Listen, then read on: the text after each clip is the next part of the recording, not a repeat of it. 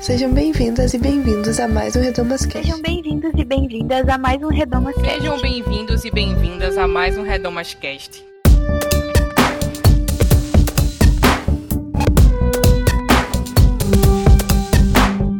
Bem-vindos e bem-vindas a mais um Redomas Cast, esse espaço para tratar sobre assuntos femininos não só para as mulheres, mas para os homens também. Eu sou Luciana Santos e no episódio de hoje a gente vai falar sobre a série Greenleaf, essa série americana que foi produzida pelo canal OWN, da nada mais nada menos rainha da TV americana Oprah Winfrey, e que está na sua terceira temporada. No Brasil ela é exibida pela Netflix e você pode conferir por lá. Bom, a gente falou sobre a série, sobre os principais personagens, porque nos identificamos tanto com essa família tão problemática. E tudo isso com muitos spoilers. Então, se você não assistiu nada e liga para spoilers, recomendo assistir primeiro a série e depois vir aqui comentar com a gente. Aproveite e também segue o Projeto Redomas nas redes sociais. Basta procurar por arroba Projeto Redomas no Twitter, no Facebook e no Instagram. Ah, e também quero aproveitar e falar sobre uma novidade do nosso projeto a gente lançou uma campanha no Catarse para arrecadar recursos para nossa manutenção.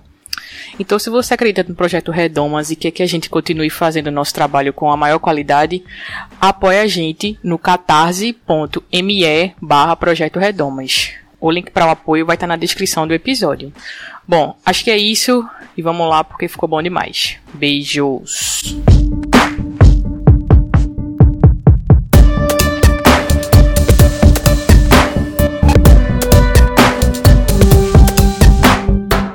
Get your house in order. Oh, do it today. Get your house in order. Oh, do it right away. Estou aqui hoje com duas já hosts de podcast e uma excelentíssima convidada. Vou chamar primeiro as hosts e por último a nossa convidada de honra. Luciana Peterson. Boa noite, Calvary. Bom dia, Calvary. Estou aqui de novo, eu, Luciana Peterson, uma das editoras do Redomas. E vocês me conhecem, não é mesmo? E é nós. É nós. E do meu outro lado aqui, Bianca Hatt. Olá! Hoje a gente vai falar sobre como tudo que acontece em Greenleaf acontece na vida. Você acha que não, mas de fato acontece. Tudo bem, gente? Sempre bom estar aqui. Sim. E por último, e não menos importante, nossa grande convidada, Isadora Nascimento. Oi, gente. Deus é bom em todo tempo. O tempo todo Amém. Deus é bom. Tem que responder. A igreja falhou Foi. aqui, perdão. Foi, total. Ai, Deus. Então, estamos aqui hoje para falar sobre essa série maravilhosa que tanto amamos, Greenleaf, que amada por muitos e odiada também por outros tantos. Vamos falar sobre isso durante o episódio. E eu queria começar é, falando sobre do que que trata a série. Quem é que quer puxar aí uma sinopse básica sobre o que que trata essa série Greenleaf? Cara, vou falar. Greenleaf fala sobre uh, uma igreja evangélica norte-americana, uma igreja negra e uma mega igreja. Não é qualquer igreja, gente, é uma igreja muito, muito grande. E essa igreja evangélica é comandada por uma família, que são os Greenleaf, e que são quase uma dinastia. Eles têm uma mansão e eles mandam na bagaça toda, assim. E aí a série vai se desenrolar sobre as tretas internas dentro da igreja e as disputas de poder e tudo nesse meio aí. E também é, a espiritualidade deles, né? Nesse rolê louco. então, tem os personagens, né? É, é uma família que é composta por um casal que são os pastores da igreja, o bispo e a primeira dama, e uh, os três filhos deles, né? A Grace, a Charity, que seria graça e caridade, né? Já ajudando. E tinha a Faith, que é a filha uh, falecida. Não são três, né? São quatro, na verdade. Que daí, contando com a filha deles que logo no início da, sé da série a gente já sabe que ela faleceu já, ela não aparece na série porque ela já é falecida quando começa a história. E eles têm aí um filho que é o Jacob. E no início da série, todos, uh, menos a Grace que chega ali, né? Começa a série com ela retornando para família. É, todos trabalham na igreja, né? moram na mesma casa dos pais, junto com suas famílias, esposo, esposa, filhos e tal moram nessa mansão que eles vivem, que é uma mansão mesmo, é uma casa tipo monstruosa. E eles todos trabalham na igreja. E aí a série começa com a Grace, que é a filha mais velha, retornando para casa por uma alguma razão. E mais ou menos essa, acho que é, é sinopse. Aí tem outros uh, personagens importantes, como o tio uh, da Grace, que é irmão da primeira dama. É, que até deixa eu, eu abrir aqui a, a lista com o nome deles, e é o Mac, o tio. E uh, também uh, essa série tem a Oprah atuando, e ela é uh, irmã também da primeira dama e desse Mac. Então esses eu acho que são os personagens principais ali da família dos Greenleaf, né? Isso. A mãe é a Lady May e o pai é o bispo James, né? Sim, eu só queria dizer que esse puxadinho na casa do pastor não tinha como dar certo, gente. Não, não, não. Jamais. Uh -uh. Jamais. Isso porque eles não moram do lado da igreja, né? Que já é uma vantagem. Nossa, pois é. Isso. E, e trazendo para um contexto brasileiro, seria como se eles fossem os, os bispos de uma renascer da vida, como se fosse uma igreja renascer, assim. Pra Ou que... Tá citando nomes, é. Ou uma lagoinha, né? Uma família muito poderosa e tal. É. É, faz sentido. Eu vou colocar um pi, então, no nome. precisa não, precisa não. É, então, é uma mega igreja aí, tipo, bem pentecostal, a galera bem fervorosa e tal. O avivamento. O a cara da igreja é a cara do bispo, então, tipo, o bispo é o, é o, o cara que está envolvido em todas as atividades, tudo passa por ele, tudo é com ele, e a, a, os grandes nomes da igreja são esse casal, né? O, a Lady May, que é a, a bispa, né? A pastora, enfim, a mãe da igreja. E o bispo James, que é como se fosse o pai mesmo, tipo, o apóstolo. Então, daí vocês tiram, se vocês quiserem colocar outros nomes de igrejas, tipo, eu mesma já fiz parte de uma mega igreja, então, para mim eu poderia colocar outros nomes aqui se eu fosse colocar no lugar de, de Renascer ou, ou Lagoinha. E é isso. Tem uma diferença, né, entre essas igrejas brasileiras e a Calvary, que é a característica de ser uma igreja negra, né? As igrejas negras são muito fortes nos Estados Unidos e tal. E elas nasceram num contexto de resistência, porque em uma certa época é, tinha igrejas que não permitiam a entrada de negros, né? O próprio movimento da Rua Azusa nasceu disso aí, de um cara que não é, podia entrar na igreja igreja branca e criou sua própria igreja, né? Então, eu acho legal da Calvary que tem essa característica, assim, apesar de ter vários problemas, como qualquer igreja, ela é uma igreja negra e tem esses dilemas raciais dentro delas. É bem característico dos Estados Unidos, né? E essa questão de, tipo, uma igreja é, ter essa, essa segregação realmente das igrejas. Eu não sei como funciona, acho que vocês podem falar muito melhor que eu sobre isso. Mas, tipo, ela é uma igreja realmente 100% negra. É, na verdade, a série em si, né? Os personagens são todos negros, é, ocupando posições de, de, de, destaque. O bispo, a bispa, é, tem outra igreja também em questão, né? Que a gente vai falar mais pra frente quando a gente for falar de sinopse. E é, eu não sei se eu falei, devo ter falado, mas enfim, acho que devo falar lá da abertura. É, a série tá na terceira temporada. Acabou de passar a terceira temporada, agora no, no. Em novembro terminou a terceira temporada. E ela tem toda na Netflix. Então, quem quiser acompanhar, quem quiser assistir, quem não assistiu ainda, aproveita já pra ver. E passando um pouco agora pra gente fazer um geralzão da série, o que, que a série tratou nas três temporadas, o que, que, que, que a gente pode falar? Tipo, da primeira temporada, qual foi o mote? Qual foi o, o plot principal? É, acho que o plot principal da série foi a, a Grace tentando resolver o motivo pelo qual. Não, não é bem resolver, né? Mas lidar com o motivo pelo qual a irmã dela é, se matou. Que é o que a série nos diz, né? Que a Faith, que é aquela que eu disse no início que já era falecida no início da série, ela é, tirou a própria vida. E ela volta para casa e e, e vai tentar é, resolver essa, essa situação, tentar descobrir, investigar, mas ela na verdade já sabe muita coisa, então parece que ela tá ali para fazer entre aspas um acerto de contas é, de algumas coisas. E não sei, eu conto qual é o o desfecho assim dessa situação? O que, que vocês acham? Acho que a gente espera chegar na segunda temporada. Ah, então tá.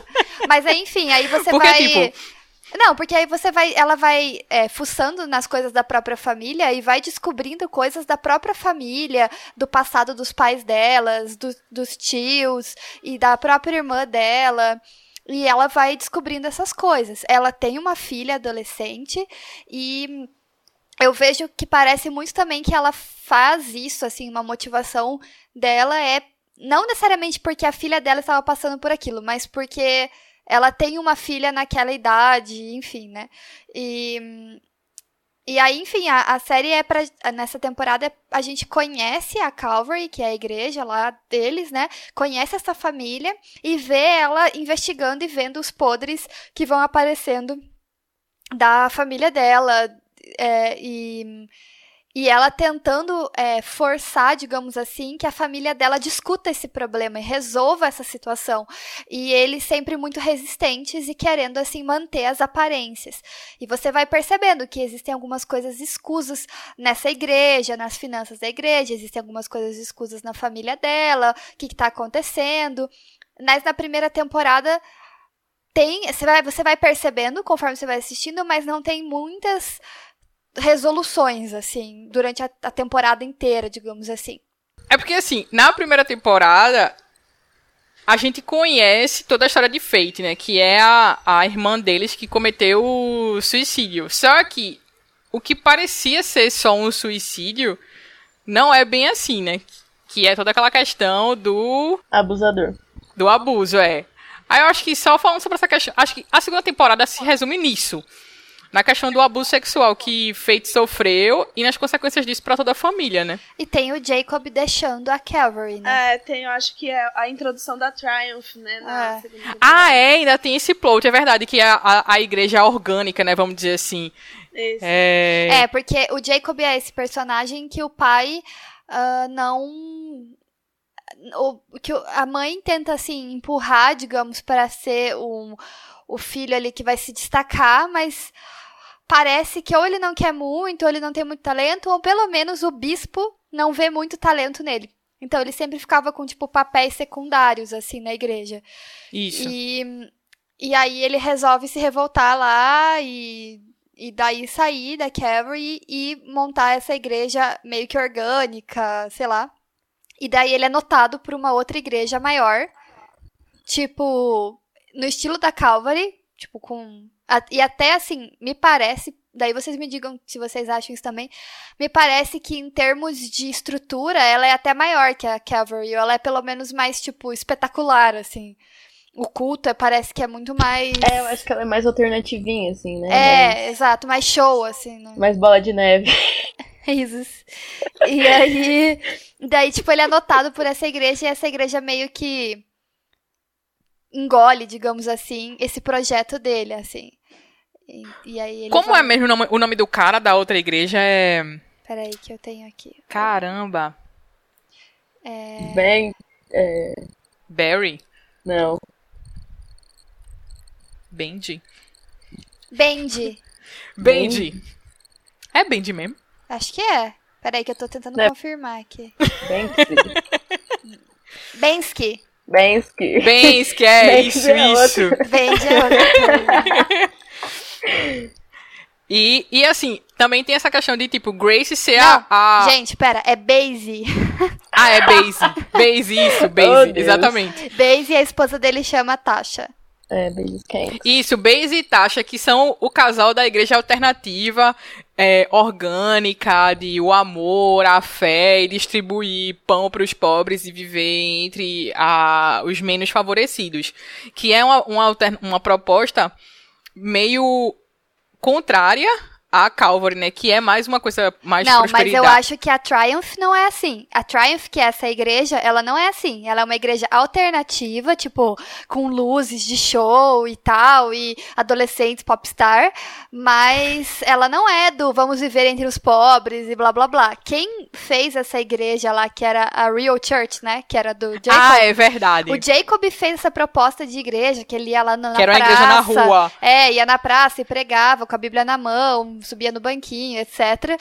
Mentira, ele não precisa subir no banquinho porque ele é enorme. Mas, Bem assim, alto. É, mas é, aí o que aconteceu? Eles viram que dava dando audiência na internet, tava dando bafafá na internet, e aí eles, a, a cara da Triumph lá, o Base, o pastor da Triumph, vai lá e fala pra ele.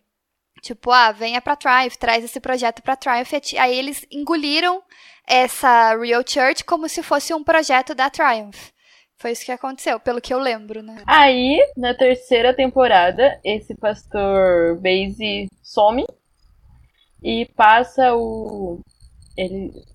Enfim, tem várias tretas envolvidas, mas no fim ele some e passa o, o cajado pro Jacob controlar a igreja rival do pai dele, né? E aí. Altas tretas, gente. Muito spoiler. Como é que faz com isso? Então, mas é que eu achei que a gente tinha falado que ia falar de spoiler. Ia dar de spoiler. É, É que eu- o que eu acho que é legal falar é que a terceira é basicamente toda em torno dos dilemas familiares e o quanto esses dilemas familiares que eles têm impactam na igreja. Então, trata de fidelidade, trata de questões sobre o casamento do, do bispo e da primeira dama, e aí a maior parte da temporada é centrada nisso, né? E aí tem até os, os, os dilemas e as, as investigações que a Grace sempre tá fazendo, mas a maior parte da terceira temporada é centrada nesse nessas crises familiares que, a, que abalam a família, né? Sim, verdade. Sim. O que mais? E aí tem a Sofia, que desvia das- dos caminhos do Senhor. Virateia, na primeira crise de fé, a menina virateia, a Sofia, que é a filha da Grace. filha da Grace, é, adolescente. Na verdade, tem muitos temas nessa série, né? Porque a É. gente passa de abuso é, sexual, né? Até, tipo, traição, né? Infidelidade, é, homossexualidade, é, doenças. Enfim, tem muitos temas. Tem namorados abusivos, tem f- é, pais abusivos, filhos quebrados, coisas. Tem de tudo, tipo, de dramas, assim, possíveis. E, e aí tem É. muitos temas, e aí fica difícil até resumir porque acontece muita coisa na vida dos personagens, assim.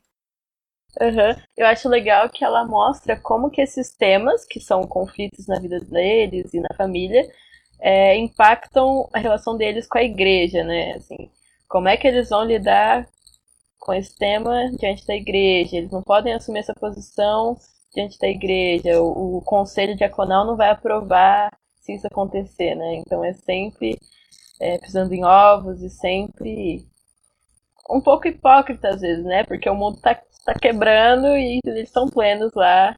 God is good all the time. Mas de fato, God is good all the time, né? É. Eu acho que é porque o que eu acho que é muito interessante é que essa série você vê claramente como a igreja gira em torno da família e a família gira em torno da igreja. Tipo, não existe muito uma separação. É sempre o que acontece na família impacta nas, né, na dinâmica da igreja E se tem muito membro, se tem pouco membro, se tem muita arrecadação, se tem pouca arrecadação, se a igreja está crescendo, está deixando de crescer, a família impacta diretamente no que acontece na igreja. E também todos os dilemas de igreja e disputa de poder e de cargo, e, enfim e segredos e tudo mais que acontece impactam na, na família. Acaba que é uma família que vive para a igreja e a igreja que vive em torno da família também. Sim, eles são figuras muito de. Eles têm tanto poder, eu acho, que as pessoas acabam colocando eles numa posição assim. É, de. Não é bem de Deus, assim, mas é numa posição um pouco divinal, assim é, de que eles são pessoas que, enfim, não podem errar, ou se erram, as, as coisas que acontecem são. A, a igreja, digamos, sofre por causa dessas coisas que eles fazem, tudo mais. Só que o que é interessante, por isso que eu comecei o podcast falando sobre tudo que acontece em Greyleaf é verdade, acontece mesmo nas igrejas, porque essa relação de que a família pastoral, tudo que acontece na família pastoral afeta a igreja e vice-versa, é muito real. Mesmo que não seja no mesmo nível de Greenleaf, no sentido de dramas tão grandiosos quanto tem em Greenleaf, é real sempre. Verdade. É porque é um drama, né? Então é, é, dá uma exagerada né? Os dilemas são todos muito complexos e a gente começa a chegar uma hora que a gente pensa, meu Deus, acontece. É, cap é, é, é tipo, eles deram o azar de acontecer assim. tudo. É, exatamente. Assim. É possível tudo isso acontecer com uma família só, então é um pouco exagerado. Mas que é real, é real. A gente já viu isso milhares Sim. de vezes acontecer. Assim, até no último episódio, a, num dos últimos episódios da terceira temporada, tem uma cena que a, a Charity fala que ela é uma PK, né? Tipo, pastor kid, eu acho, um negócio assim, que ela é filha de pastor. E, tipo, eu lembro, eu lembro de ter visto muito isso a minha vida inteira, a figura do filho do pastor, assim. É uma coisa muito marcante, assim, nas igrejas que a gente frequenta ao longo da nossa vida. Então, é, realmente, o que acontece na série, com menos exagero, acontece também na vida, na vida real das igrejas, né? É, eu Sim. acho que com, a gente acha que é com menos exagero porque, não sei vocês, mas eu vim de um contexto de igreja menor, né, do que é, a Calvary, por exemplo, né? Então, mas eu acho que nessas denominações grandes, igrejas grandes, deve rolar assim, mesmo, meio que na mesma proporção, talvez, né? Não sei se tudo ao mesmo tempo, porque é um grande novelão, realmente. in order. E com o que é que vocês mais se identificam com a série? Bom, começando por mim, cara, eu me identifiquei bastante porque sou filha de pastor, não é mesmo? Isadora acabou de comentar dos piqueis aí. É, então sofri na pele, assim, né? A cobrança da igreja em cima do filho de pastor. E eu acho que às vezes vinha da igreja, às vezes vinha de mim mesma, sabe? Porque não, você é filha do pastor, você não pode fazer isso. E aí eu internalizava isso, e ah, enfim. Grandes tretas, grandes tretas. Mas é, quando a gente tá nesse meio da igreja assim, a gente vê muitas disputas de poder realmente, né? Assim, na, vida, na minha vida na igreja.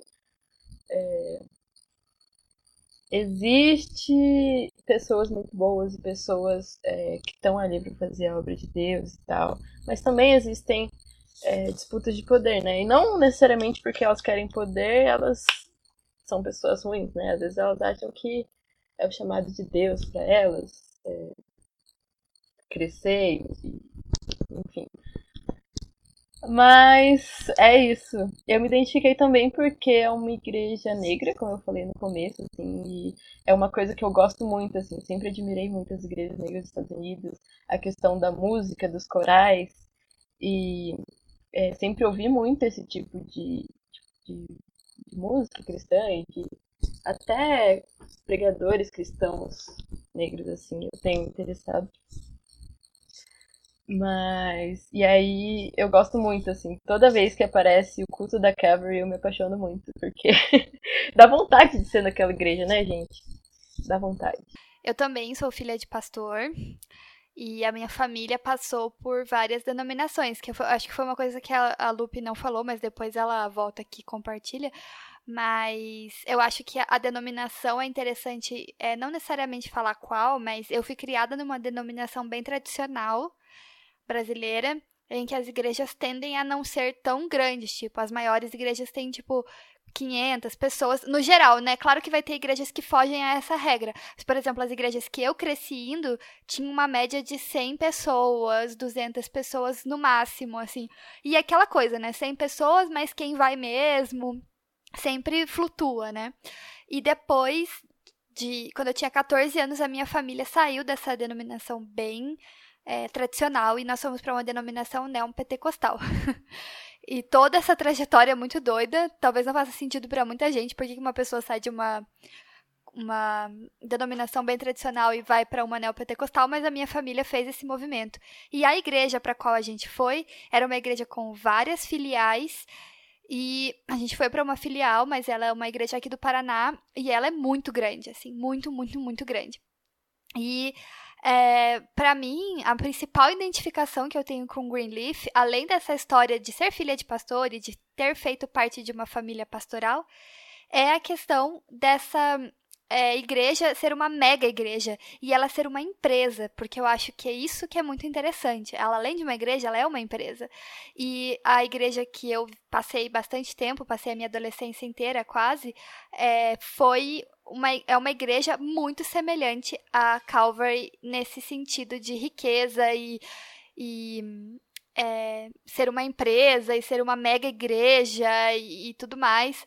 E é, depois a gente acabou saindo dessa igreja por questões bem complicadas que tinham a ver, inclusive, com corrupção financeiras, coisas assim bem tretosas que a gente foi vendo dentro dessa igreja e resolvemos sair.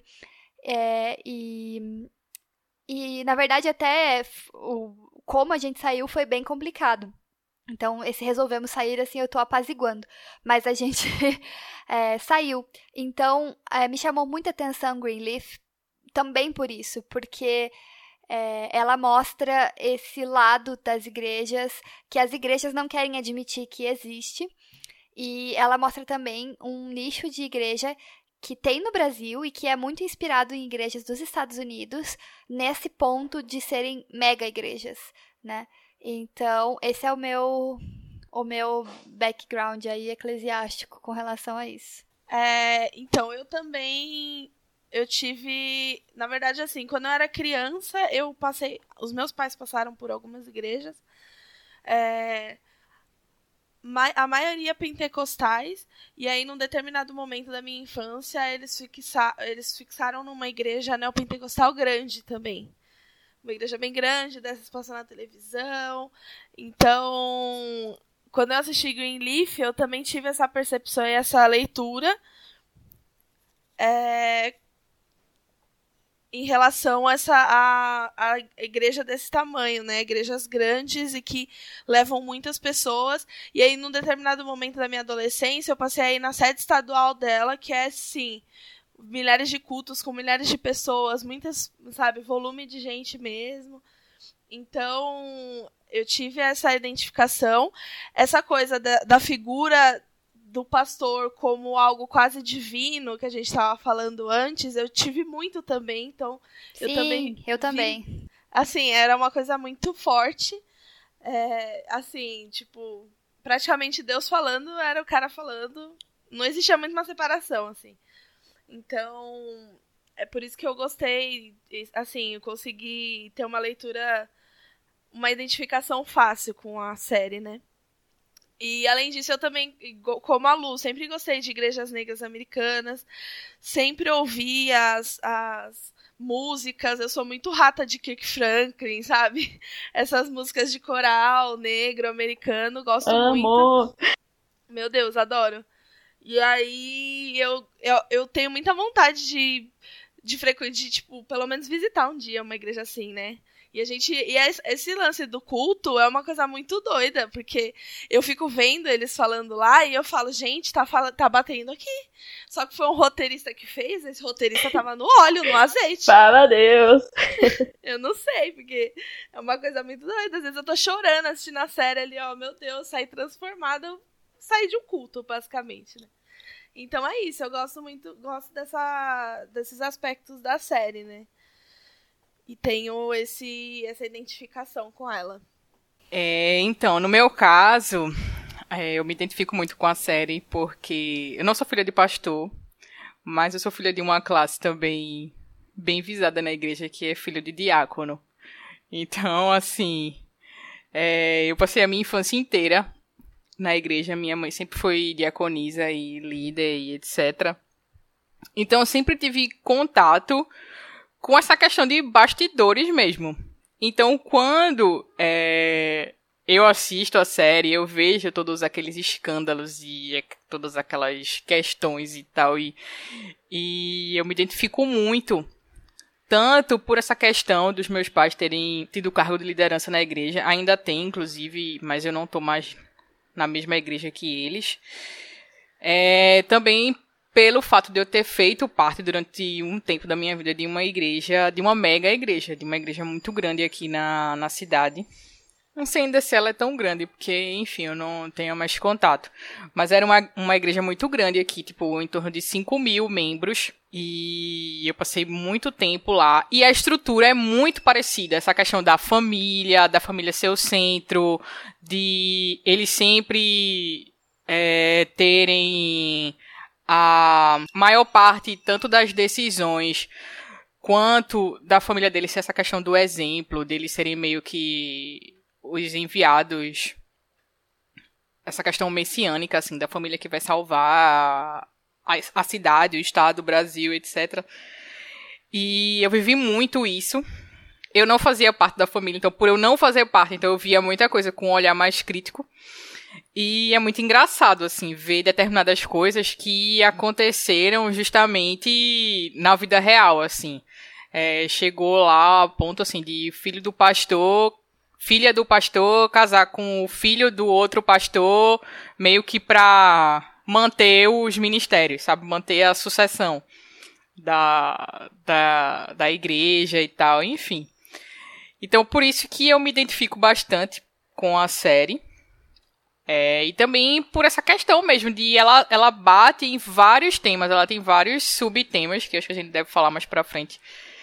É, que você termina se identificando com eles em algum, em algum daqueles subtemas ali. Acho que é meio difícil alguém que hoje faz parte de uma comunidade ou que já fez parte de uma comunidade é, cristã não se identificar com algum, algum personagem ali, sabe?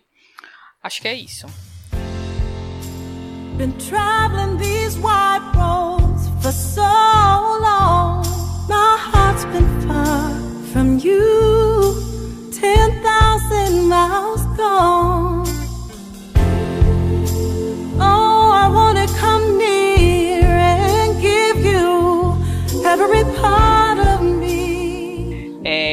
Como a gente falou no início, essa série ela agradou muita gente, mas ela também desagradou muita, muitas outras pessoas. É, muita gente falou que a série era exagerada ou que não tinha necessidade de mostrar isso na televisão e que isso tá meio que difamando, entre aspas, a igreja, Jesus, Deus, etc. E o que, é que vocês acham de, dessa, dessas afirmações? É, e o que, que, você, que, que vocês é, podem pontuar assim de pontos de, de que as pessoas não se identificarem com a série. Ficou horrível essa minha frase, mas vai ser essa aí. é, então, eu acho que primeiro você disse lá, né, que algumas pessoas, ah, não devia mostrar, não devia não sei o quê, que não, não, não era necessário fazer isso. O que não é necessário mostrar na televisão é de Big Bang Theory, por exemplo, porque Greenleaf é bem necessário. Amém. Amém. É Mas, isso. Assim, Mas é, eu acho necessário, na verdade, é, essa série, justamente por causa dessas críticas que ela faz. Porque quando a, existe, né? É, não é todo mundo dentro da igreja, mas existe muito uma cultura dentro da igreja que a gente não fala sobre os podres porque a gente tem medo que vai afastar as pessoas. E no o próprio projeto Redomas, né, a gente ouviu isso, tipo, ai, ah, não fala sobre as coisas que está acontecendo de ruim. Se acontecer uma coisa de ruim, você vai lá e pessoalmente resolve com a pessoa. Mas e quando o problema é um sistema, né? E quando o problema é si sistemático? E Greenleaf mostra muitos problemas sistemáticos que a gente tem é, ali dentro daquela igreja. Então, eu acho que um dos motivos que incomoda é por causa dessa cultura, que eu não sei se ela é uma cultura evangélica ou se ela é uma cultura do ser humano, de que a gente não pode mostrar os podres que tem dentro, mesmo que a gente esteja tentando resolver eles, porque uh, as pessoas vão se assustar e não vão querer ficar. Sendo que isso é um pensamento que eu acho bastante errado, porque quando a gente expõe as coisas ruins, é que a gente pode falar sobre elas. Então você não tem como tratar uma ferida que está embaixo de uma roupa. Você tem que expor essa ferida e você tem que colocar é, remédios ali que provavelmente vão doer, que provavelmente não vai ser legal, que, vai, que não vai ser bom, para você poder tratar. E é, é, assim, é assim que funciona com as feridas que existem no, na nossa sociedade. A gente tem que expor, tem que mostrar, pra gente poder tratar. Até porque quando a gente expõe, né, a gente fala a verdade, isso também mostra nossa honestidade, o nosso caráter. Então, não que Greenleaf tenha esse tenha esse objetivo, né? Ainda é uma série de televisão e tal, mas falando especificamente sobre a nossa cultura de achar que não pode mostrar os erros, eu acho ruim. E a denúncia que Greenleaf faz é muito importante, porque você pode reparar que não é Deus que traz os problemas das, da vida deles. Não é o fato deles estarem numa igreja que traz os problemas, e sim a sede de poder, as mentiras, a corrupção, é, o, o, a, a infidelidade. É, são os próprios erros deles que trazem essas consequências para eles. E não, não é Deus, não é. Não é nada que, que possa fazer com que as pessoas se afastem, e sim é, os próprios erros deles. A série deixa muito claro isso, assim. Então, esse é meu ponto que eu acho que pode ter desagradado algumas pessoas nesse sentido.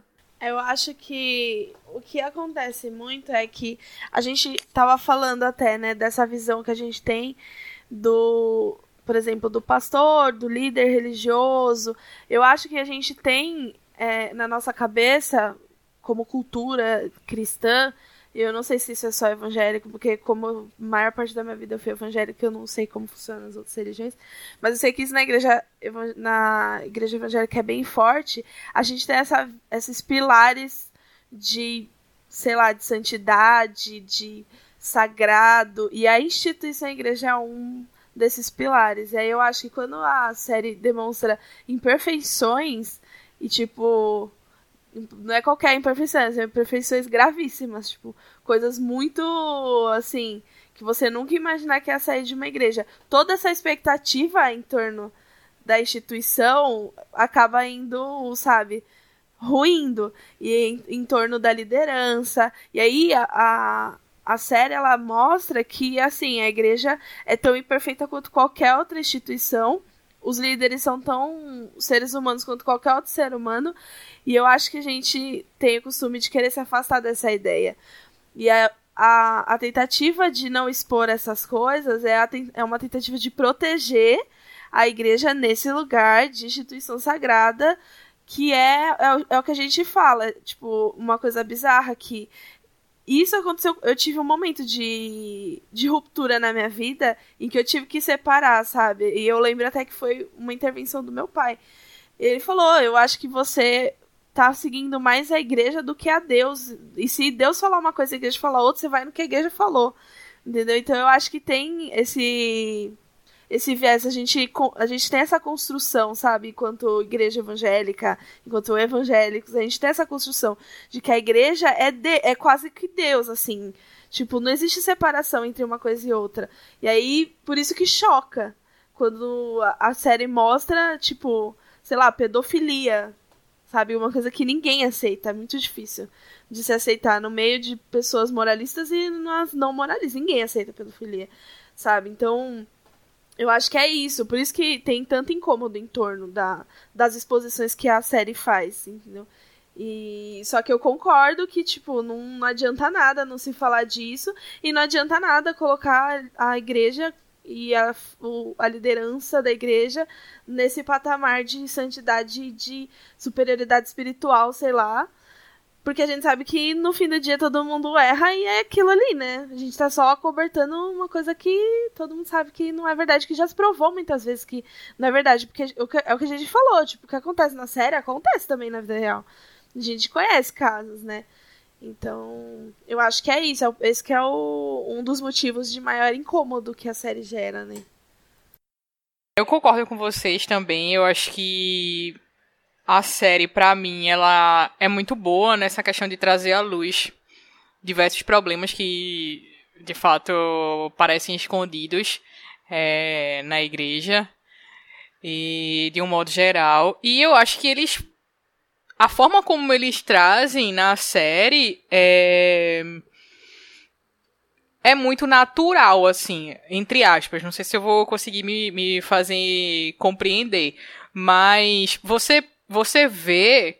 É, a gente que conviveu, a gente que convive na, na igreja, a gente sabe que acontecem muitas coisas, inclusive muitas coisas muito piores do que acontece na série.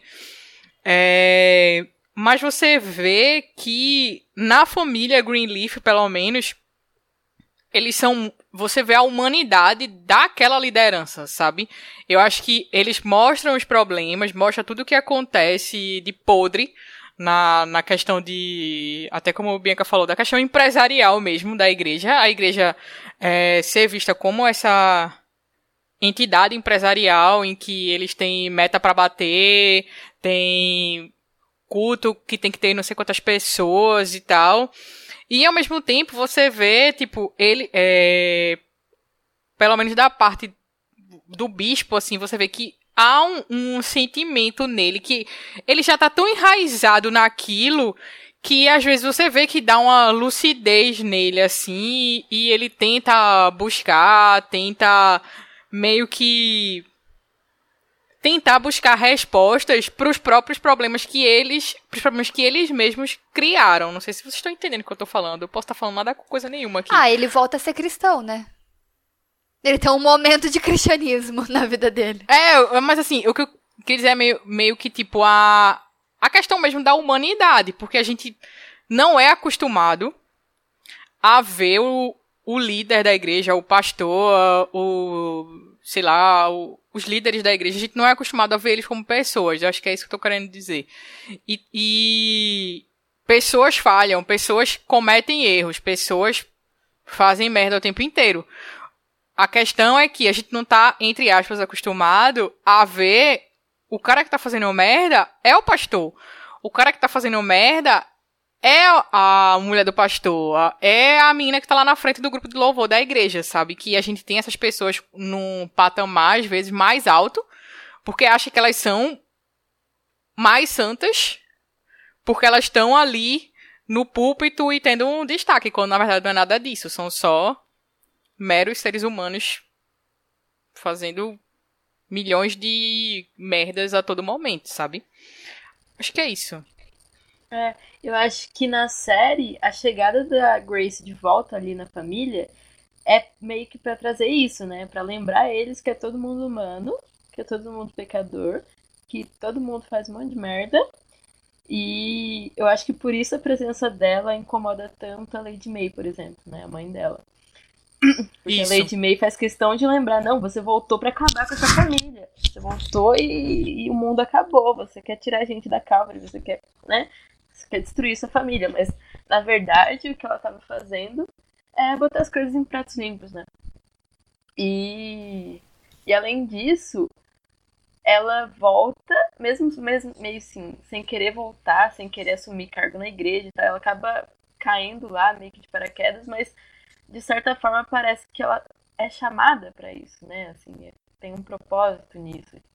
E, e ela não abandona Deus, né? No fim das contas, assim, ela tá ali, ela tá enfiando o dedo na ferida, ela tá vivendo a vida dela, assim, do jeito dela, né? Às vezes não dentro dos preceitos morais que os pais dela querem que ela viva. Mas ela tá ali falando as verdades, né? Por isso que eu amo a Grace, gente. Foi isso. Eu acho que eu acho mais legal no personagem dela é que a, a Grace, tipo, ela tem aquela coisa do dom que todo mundo fala que ela tem um chamado. Você tem um chamado, Grace. Deus está te chamando, você tem uma vocação. Venha pregar. Deus vai te usar. Só que ela não. Ao, ao mesmo tempo que ela tem mesmo esse viés né, de pregadora, ela continua sendo uma jornalista depois que ela volta. Porque ela vai investigando, sabe, expondo as coisas que ninguém quer que sejam expostas.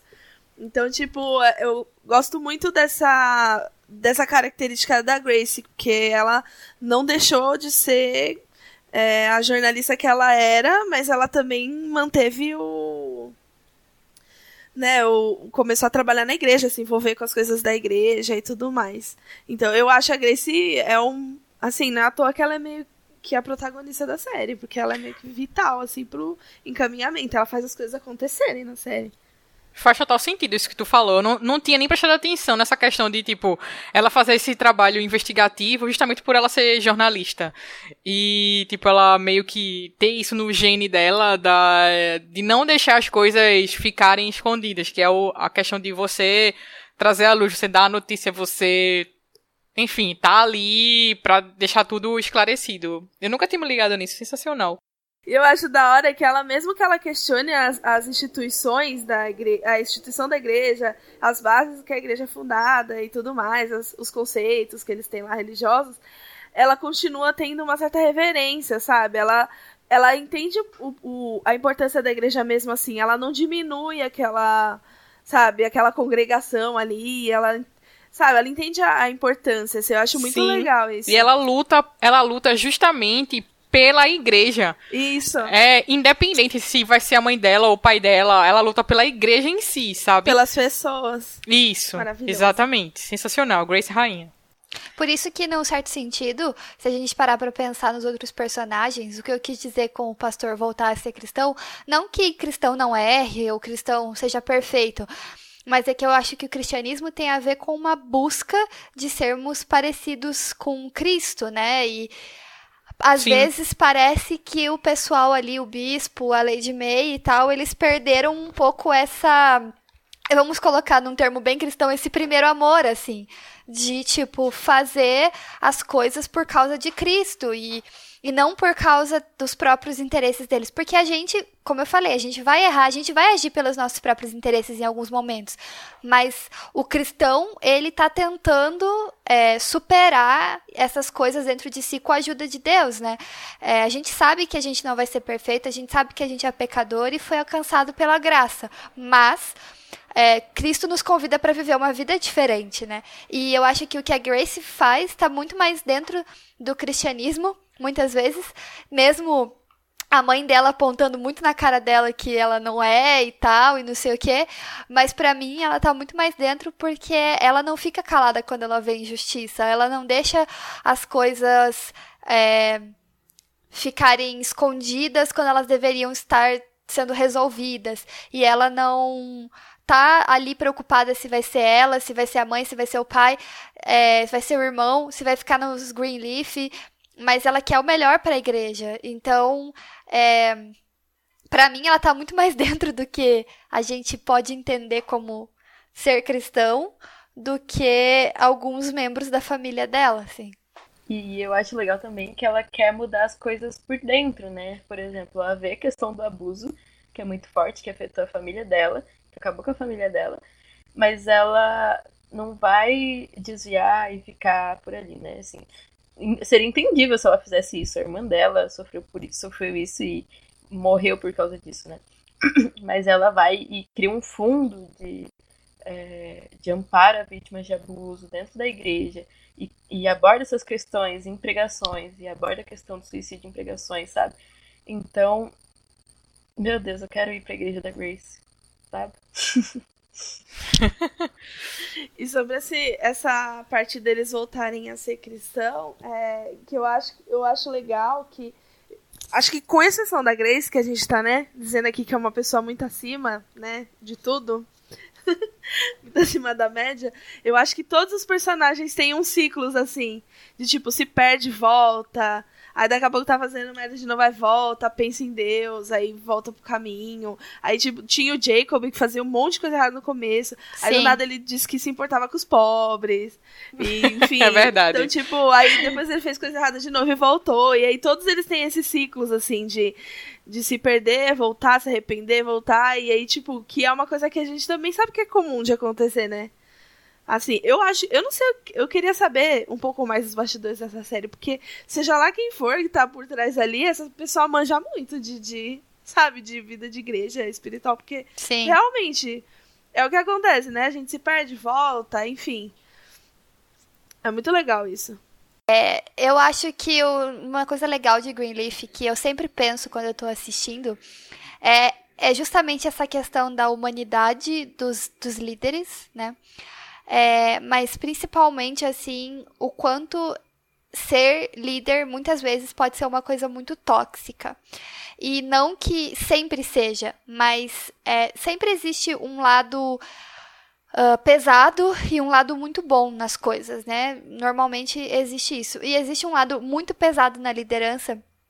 É, de responsabilidade sobre outras pessoas, mas também de poder que você tem. E a liderança é um posto muito delicado, assim. Eu acho que é uma família que foi é, extremamente, assim, prejudicada por justamente por, por essas questões relacionadas a ser uma família numa posição de poder tanto financeiro quanto religioso sobre a vida das pessoas. E ao mesmo tempo o Greenleaf mostra que é fácil você, digamos, abusar desse poder, mas ao mesmo tempo o quanto ele é tóxico também é, para dentro da sua casa, assim. E mesmo quando você não abusa, ele é tóxico. Então tem várias coisas que, claro, na minha vida não teve assim 10% dos dramas que tem em Greenleaf, sendo filha de pastor no caso na minha própria casa, né, na minha própria família, graças a Deus inclusive. Mas é, eu consigo identificar algumas coisas tóxicas que tem em Greenleaf que também aconteciam aconteceram na minha casa. E é, de, de, de que vem com essa pressão de você ser uh, uma família que está exercendo liderança, que é basicamente assim: todo mundo olha para você, todo mundo sabe o que você faz, todo mundo está te observando e é, isso é uma coisa que pode ser que você aí que vai na igreja, tá ouvindo esse podcast, que vai numa igreja, talvez você não pense, talvez você não fale, mas existem pessoas que fazem isso. Então eu já ouvi na minha vida, tipo, ah, não, é, aquele pastor, ele não consegue nem dar conta da família dele. Como ele vai dar conta de uma igreja? Ou, ah, a esposa do pastor tem que sorrir mais. Porque a esposa de pastor tem que sorrir mais. Ou, ah, o filho do pastor fez tal coisa. Então, existe, existem essas falas, mas mesmo que não tivesse essas falas, existe a pressão de estar nessa posição de ser olhado, ser observado o tempo todo. Então, você está com um problema no casamento, que legal para você, mas tipo assim, se resolve, a gente não quer saber, que legal, sabe? Fica aí, resolve aí, dá seus pulos, já que você é o pastor, você é a esposa do pastor, deem seus pulos aí para resolver.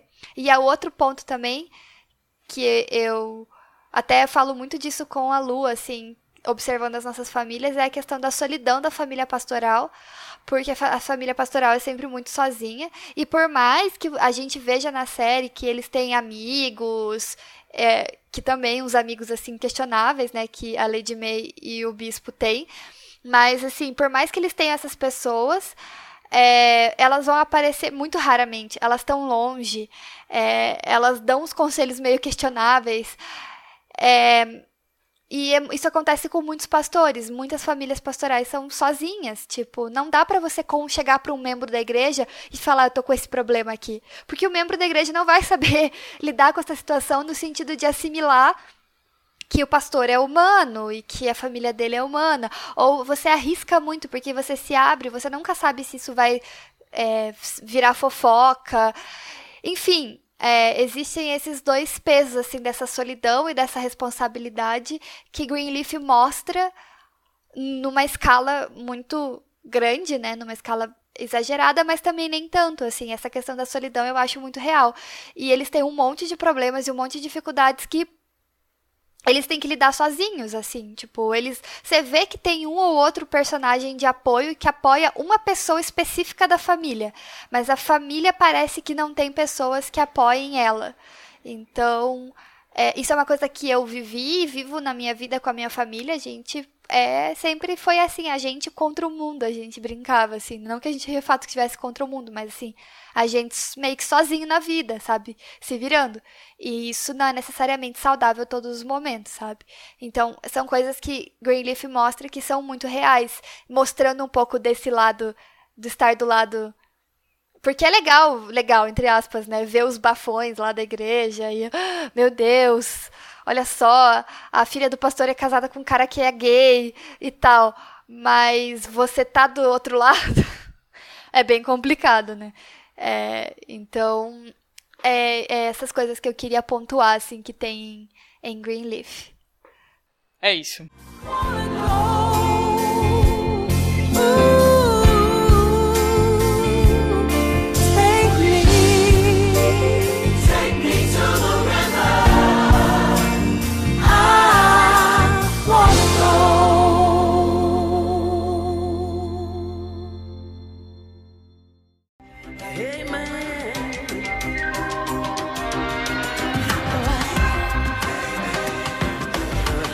Alguém quer falar algo, quer desabafar, quer chorar, quer enaltecer Grace?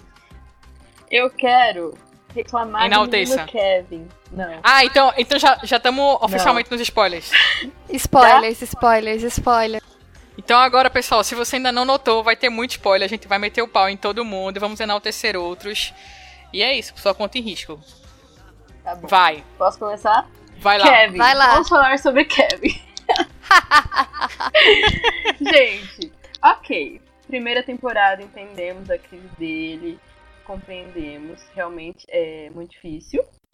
Mas precisava virar um, um macho ridículo? Escroto. Escroto? ah, pelo amor de Deus, ele tava Decepção. manipulando a, a Cherry com o Nathan, né? que Pra mim, Kevin, maior biscoiteira dessa série. Ah, pelo amor de Deus! Ameaçando acusar ela de sequestro.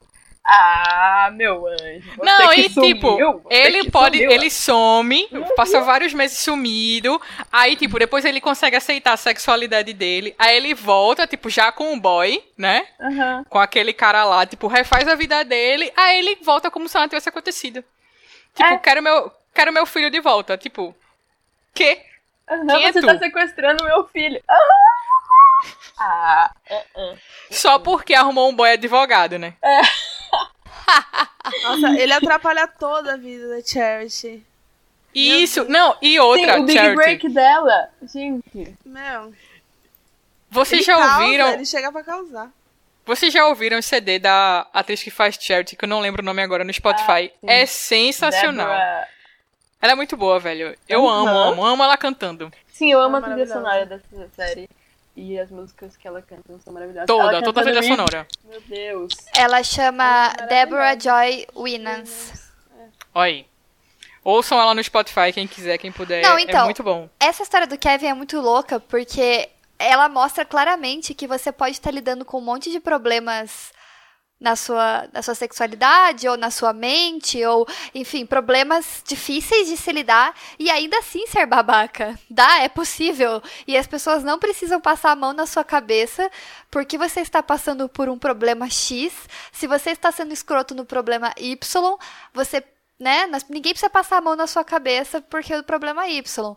Então, Isso. tipo, ah, você- ele vai lá, ele tá lidando, como a Lu falou, é um problema super difícil que ele passou. Ninguém tá dizendo que foi fácil. Imagina, deve ser muito complicado. E ele errou. Mas daí ele podia ter chegado e falado: Oi, Charity, eu errei. Eu sei que talvez vai ser difícil para você me perdoar e tá difícil para eu me perdoar. Essa situação toda tá ruim. Mas, poxa, vamos tentar recuperar as coisas aqui, tentar melhorar. E esperar o tempo dela, porque afinal de contas, quem sumiu não foi a Charity. Porque, beleza, se eles fossem, digamos, só um casal sem filhos, ele, já, ele sumir já seria babaca. É, e ela Mas ainda com filho, não. Filho. Exato. Só. Ah, pode continuar, amiga. Pode falar, amiga. Terminei. É só um momento de raiva mesmo. Passado esse momento de revolta. Isa, você quer falar alguma coisa sobre Kevin ou você tá. Eu quero. Fala. o que eu acho que é pior é que assim, o Kevin é vítima durante muito tempo de muitas coisas, enfim. E, e, tipo, a hora que ele é submetido lá, cura gay, essas coisas, é muito pesado. Eu acho muito pesado, né? Psicologicamente sim, falando, sim, nossa, sim, sim, sim. É muito pesado.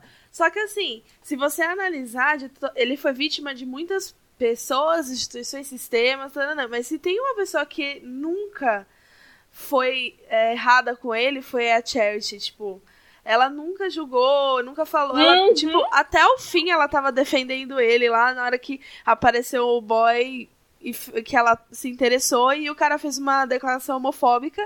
Ela falou: Não quero mais sair com você porque é o pai do sim, meu filho. Isso! Tipo, ela foi correta do começo ao fim. Ela é uma fada sensata. Demais. Isso. A pessoa, assim, a pessoa que menos merecia sofrer e, tipo, sabe? Que ele menos deveria descontar as coisas é ela. E, tipo, é justamente nela que ele. Ele basicamente atrapalha toda a vida dela. O, a turnê que ela tava fazendo, que a carreira dela deslanchando. Tipo, sabe, um peso se torna um peso. Ai, gente, nossa. Atrapalhou a turnê, atrapalhou ela refazendo a vida dela lá, entre com aquele boy lá, Jabá, o ministro lá do, do Grande Sim. Coral. É, tipo, tirou o filho dela, não deixou ela conseguir se concentrar no que ela precisava fazer, ameaçou ela. Ela entrou em surto, né? Ou que seja, ela- ele é um grande machista. Ele é gay e ele é um grande machista. Porque sim, gente, é possível. É Sim, possível. biscoiteiro. É. Enfim. É isso, né, gente? Já. Kevin, se você estiver ouvindo, Não liga pra gente. Não liga. Não liga, sai da série. falando em. Já que a gente falou em Kevin, vamos falar do. Vamos falar de Charity. Mas eu acho que tem o PS. Ele é muito Opa. bonito. Só vou deixar esse Ah, PS sim. aqui. Não, mas Nossa, quem não mas é nessa demais. série? Não, é, essa Quem série é não é? composta apenas de gente linda. Pelo amor de Deus. A Charity, inclusive, eu acho ela muito bonita, cara. Maravilhosa, Sim. né? Eu acho ela sensacional. Linda. Eu falo, que mulher. Bonita demais. Um tiro atrás do outro. Sim, ela cantando quando- louvor, gente, os looks são maravilhosos. E teve uma época que ela tentou deixar o cabelo natural, assim. Achei maravilhosa. Ai, quando ela tava, sim. tava com o cabelo. Devia continuar. Sim, mas aí o padrão falou mais alto. É. Sabe uma coisa que eu acho interessante? É que dentro da família eles têm um pouco de preconceito com a Grace, né? Por ela ser um pouco. ter a pele mais clara. Não chega a ser um preconceito, né? Porque, enfim, não, não é racismo reverso, não existe. Mas eles, tiram meio sarro dela. é, eles tiram meio sarro dela. E ela meio que se sente um pouco pior por causa disso, parece, né? Mas às vezes Eu- também a, Char a Charity, é, pelo menos, fala muito dela como pri- privilegiada, né? Por ter aquele cabelo, por ter aquela pele. Então é Sim. interessante essas dinâmicas, assim, colorismo, né? E, que é essa questão de que pessoas negras com tonalidade de pele diferente vão sofrer o racismo em níveis diferentes, né? Só isso, É isso. Deus, lembrei agora. Falando em Charity, vocês querem falar alguma coisa sobre ela? Eu já falei, pra mim, ela é minha rainha aleatória. Ela nunca sabe de nada, ela sempre tá Rainha alheia. Ela... aleatória. Eu, eu amo Charity, porque ela sempre tá em outra, outra situação. Tipo, a igreja pegando fogo e ela aqui beijando jabá no, na sala de música. Fora o momento glorioso da terceira temporada, que é Então, eu tenho uns nudes. eu amo esse ali que ela momento. pisou, né? Sim. Na mãe dela que tinha falado que ela não ajudava em nada, que ela era insignificante. Ela falou: Quem é insignificante agora? Sim. Cara, mas Sim, eu queridinha. amei. Porque eu acreditei, não sei vocês, eu também acreditei. Acreditei. Tipo, que ela tinha os nudes.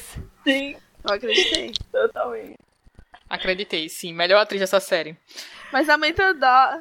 Dá medo da dela porque ela, é igual a gente tava falando, né? Tá pegando fogo e, tipo, o que acontece? A, a, a Charity, ela tem uns dilemas que são bem válidos, tipo, são problemas graves, né, gente? Você perde um filho, seu marido é gay, sabe? Cancela ela tem uma turnê. série de problemas de autoestima ali e tal, Sim, né? ela se sente Sim. muito rejeitada. E aí o que acontece? Só que assim, as coisas que a, os outros personagens estão lidando são tão bafônicas, tipo, esse negócio tão absurdo que aí ninguém dá atenção pros dilemas da Charity, coitada. Sim, coitada, é verdade. Mas não é porque E- não é importante, é porque o negócio tá acontecendo lá é catastrófico dentro da igreja, entendeu?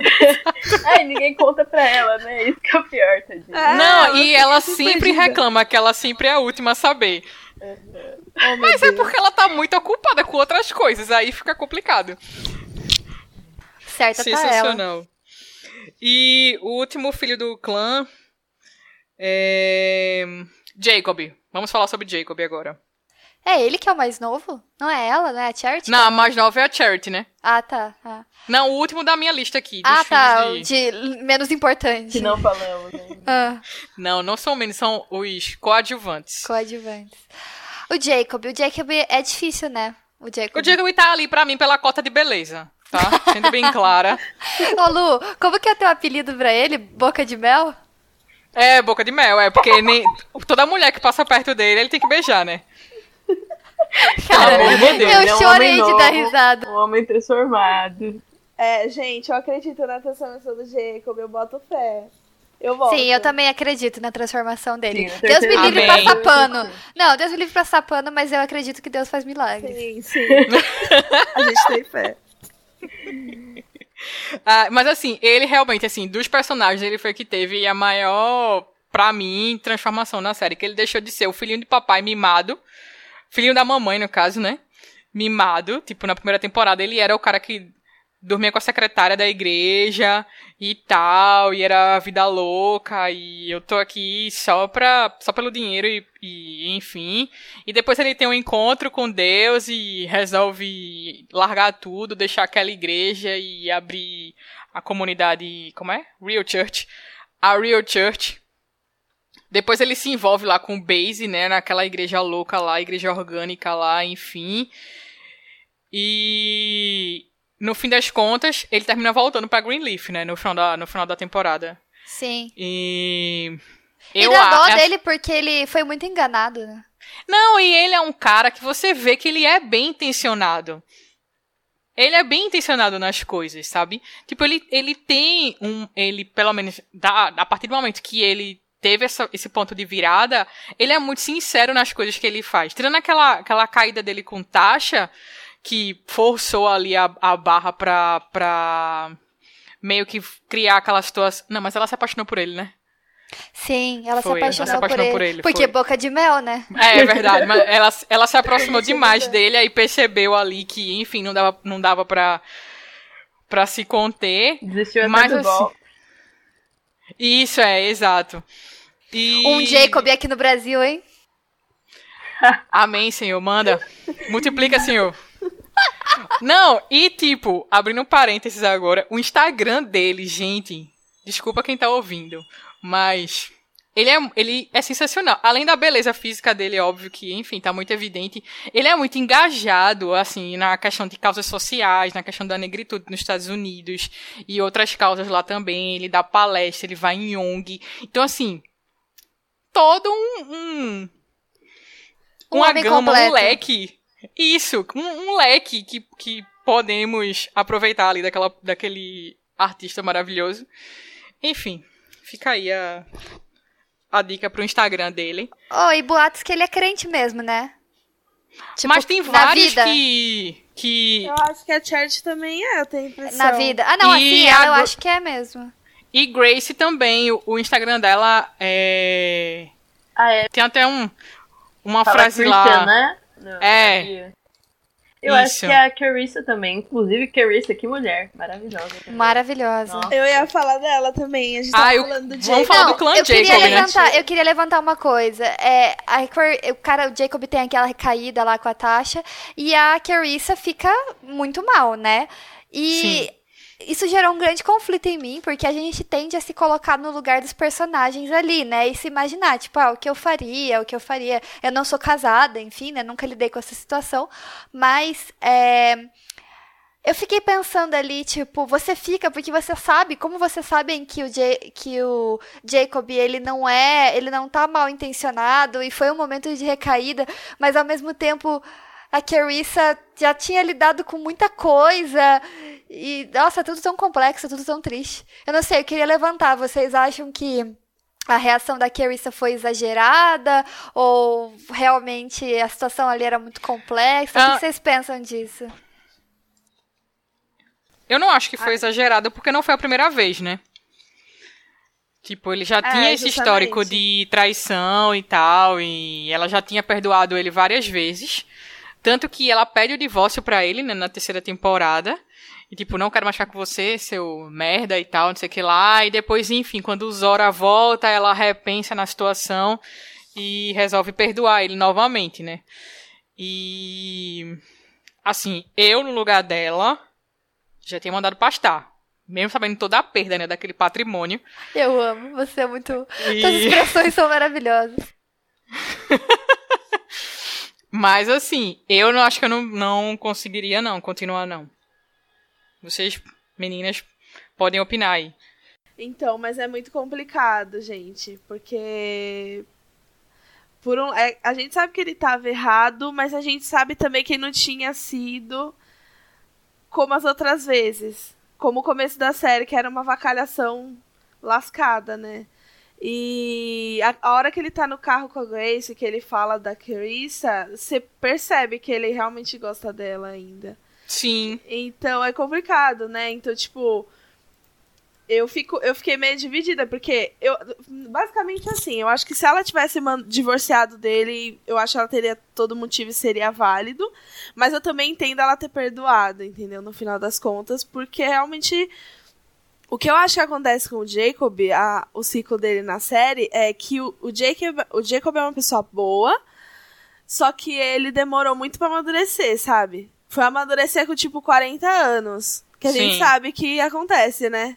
Com homens ou alguma coisa.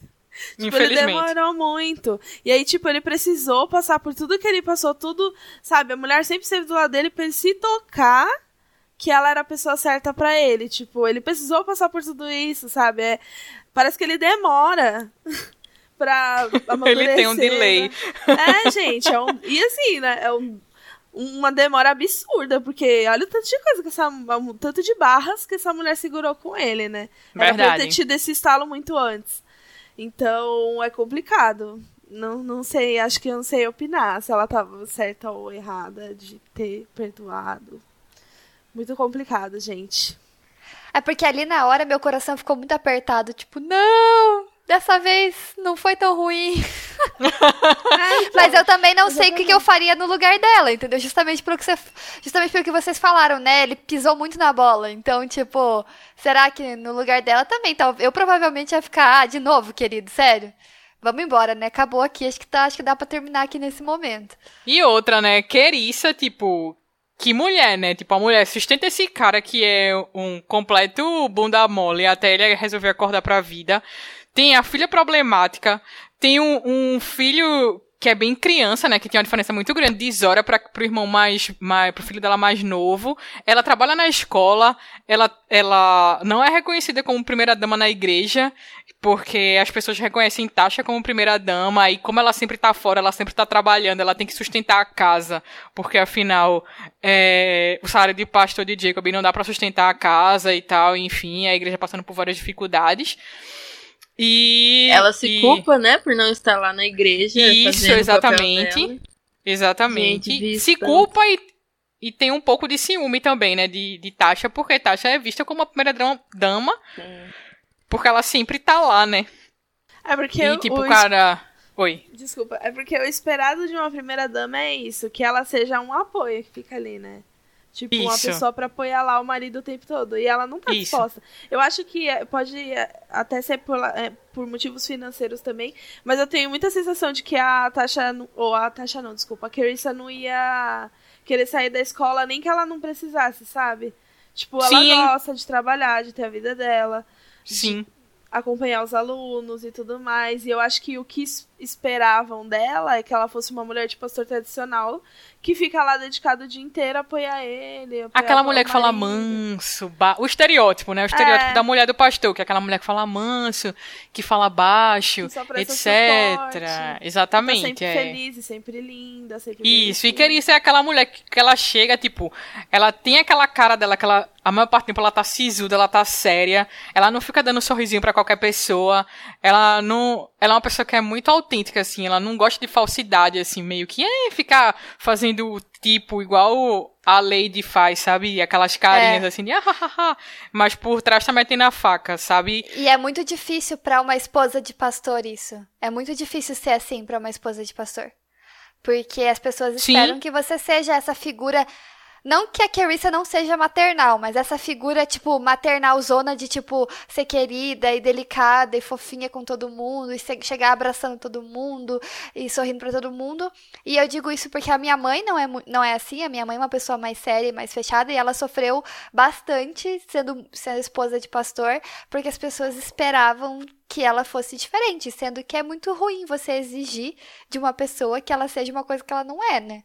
Então, é muito interessante a Carissa nesse aspecto, assim. Exatamente. É, e o negócio da família do pastor é que você ganha um trabalho que você não pediu pra ter, né? Assim, você ganha uma função, você ganha serviço a mais. Falando aqui na, isso na casa dos meus pais, eles podem até brigar comigo, mas é a verdade, gente. não pedi pra nascer nessa família, sabe? Mas assim, a gente faz com gratidão as coisas, mas tem hora que você simplesmente não quer, não quer abrir a igreja pro fulaninho que tem que ensaiar, entendeu? Não quer. Não, você tá dormindo, você tá cansado, você tá gripado, você não tá afim. Sim, não quer participar do louvor naquele dia porque você já tá em todos os outros dias, sabe? Assim, Sim. é, enfim, desabafos, pessoal. Momento, momento desabafos. É isso, Querissa, rainha dos nossos corações. Bom, é, continuando no clã Jacob, é, tem a querida Zora, que é a filha mais velha né, Ah. do Jacob e da Querissa. Rainha incompreendida. E o que, que vocês Você querem falar sobre ela? É, foi você que falou essa parte. Não, gente, ó, a Zora passa por um relacionamento abusivo e aí todo mundo tem a possibilidade de passar, né? Todo mundo tem a chance de passar por isso. Então não é essa parte que faz. Mas é que assim, às vezes muito adolescente, adolescente demais, assim. E aí me dá um pouco de ranço, confesso. Fora, mas assim, o quem é o, o. Eu não sei, de todas as pessoas dessa série, é impressionante como aquele namoradinho dela, bestinha, é a pessoa que mais acumula ranço pra mim, assim. E olha que tem umas pessoas horríveis, mas ele é muito ranço. Gospel. É, não, é Biel, Biel. Pois é, a Zora, desde a primeira temporada, ela é meio vida louca, assim, né? Vocês lembram que ela é, pegava umas pílulas lá? Fumava maconha, né? Ela não fumou maconha? Fumou maconha no acampamento. É, ela era bem vida louca, assim, bem... É o que as Sim, roubou dinheiro da igreja. que os filhos de pastor são. É, exatamente. Ai, difamando. Ah, é isso que eu penso. Não espero menos que isso. Pois é. Tem algum, gente, mas não é todo mundo. Sim, inclusive eu acho que é uma minoria, porque, coitados, são tão reprimidos que, meu Deus. É... Ela, assim, ela é a típica adolescente vida louca mesmo, que ela quer... Mas também tem a quem puxar, né? Filha de Jacob. O que, é que a gente espera dela? É, então, e o Exatamente. Jacob é tão duro com ela, né? Acho que um pouco por causa disso, assim, ele deve se sentir meio Se, que, se é, ver, né? Deve se ver, né? Ele fica tentando Exatamente. evitar que ela sofra o que ele sofreu. é. E a Carissa joga um pouco na cara, né? Ah, puxou o pai, né? Ah, eu diria também. Tá certíssimo. Mas enfim, tá bom. Vocês não consideram ela rainha incompreendida. Fica aí o título, Não, né? acho que um pouco. Ela é linda. Sim. Não, e pra mim, assim, em termos de atuação, ela é maravilhosa. Eu acho Sim, a atu- a atuação sim. dela como adolescente rebelde, ela é muito boa. A menos que ela seja uma adolescente rebelde na vida, daí não é muito boa. Hum, fica aí o Mas a questionamento. gente não sabe essa resposta. Mas o jeito que quando ela sai do rolê, quando ela sai do relacionamento abusivo, é um momento glorioso. Nossa, eu Porque amei, eu amei muito Eu assisto com os meus pais, né? E a gente chegou a aplaudir na sala. É que é muito aquele sentimento de finalmente, né? Tipo, meu, a Sim, gente tá desde a sim. segunda temporada esperando ela, meu Deus, tomar algum juízo.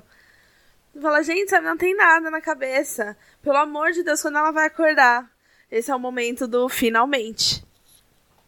E vocês acham que ela, te- que ela saiu da casa de Biel jovem é, grávida ou não? Nossa! Eu acho que ela tá. Eu acho que ela tá com um bebê naquela barriga. Mas eu vou ficar brava. Chocada. Também eu, vou. eu vou ficar brava com os roteiristas se isso aconteceu. Mas Também eu vou. acho Plot que é gravidez na adolescência, acho que não. É, não, acho que não precisava, né? Acho que é muita coisa acontecendo com uma família só. É, tá bom já. Eu espero que não, realmente, viu? Porque. Tadinha, já sofreu tanto. Ter que lidar com Isso. gravidez. Mas a minha mãe foi a primeira coisa que ela falou. Ai, tenho certeza que ela tá grávida. Deu. "Ah, não fala isso.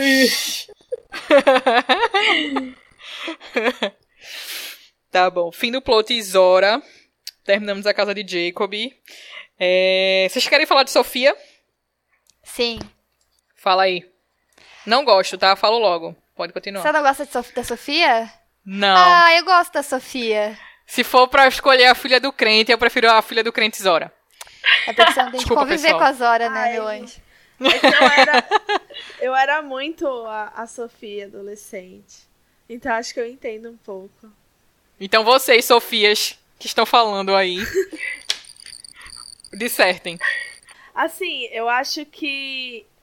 Eu não vou. Eu vou confessar que eu achei a. Eu, eu gostei, assim, de ver a, a transformação dela inicialmente quando ela mergulhou de cabeça na coisa da igreja, porque eu acho que faz muito sentido isso para adolescentes. Porque eu fui essa adolescente e eu conheci muitas pessoas que foram essa adolescente que mergulhou de cabeça na coisa da igreja ali e falou: é isso aqui, entendeu? Eu vou devorar essa Bíblia aqui que tá na minha frente. Só que eu acho que a crise. Eu, eu acho sinceramente que a crise de fé foi precipitada. Foi muito cedo.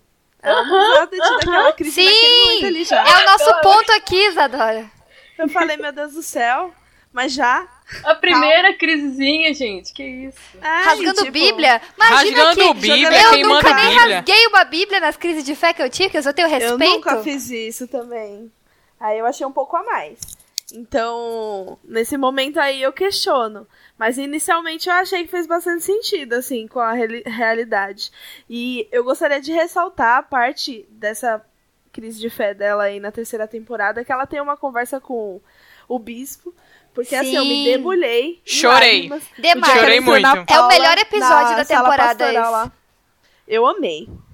Esse Sim. foi o momento que, assim, O que ele fala pra ela é maravilhoso. depois. É maravilhoso. Ele fala. É, é aquela coisa que eu tava falando, né? Você tá assistindo ali uma série ficcional e quando você vai ver o negócio tá falando na sua vida, te leva pra casa, né? Pensando, refletindo, falando: Meu Deus, eu só ouvi verdades, obrigada, Senhor. Falou meu coração, usou o pastor, o bispo James. Testificou. o bispo. Tiago. Ba- Bateu aqui, é, o bispo Tiago. Bateu aqui, assim, porque que discurso, gente, que metáfora, que tudo. Eu amei. Queria Acho que foi a- a- pra mim foi a, a cena que eu mais gostei na terceira temporada. Não, pra mim, esse episódio é o melhor episódio da série, ponto, assim. É, é o que É sim. É, é um episódio que fala muito sobre o bispo e pra mim é o melhor episódio, assim. É muito bom. Falando em bispo, já puxando o gancho. Alguém quer falar mais alguma coisa? E não, Não, a mais crise de Princesa fé, a crise de fé da Sofia. Ela ensinava na escolinha lá para as crianças, né?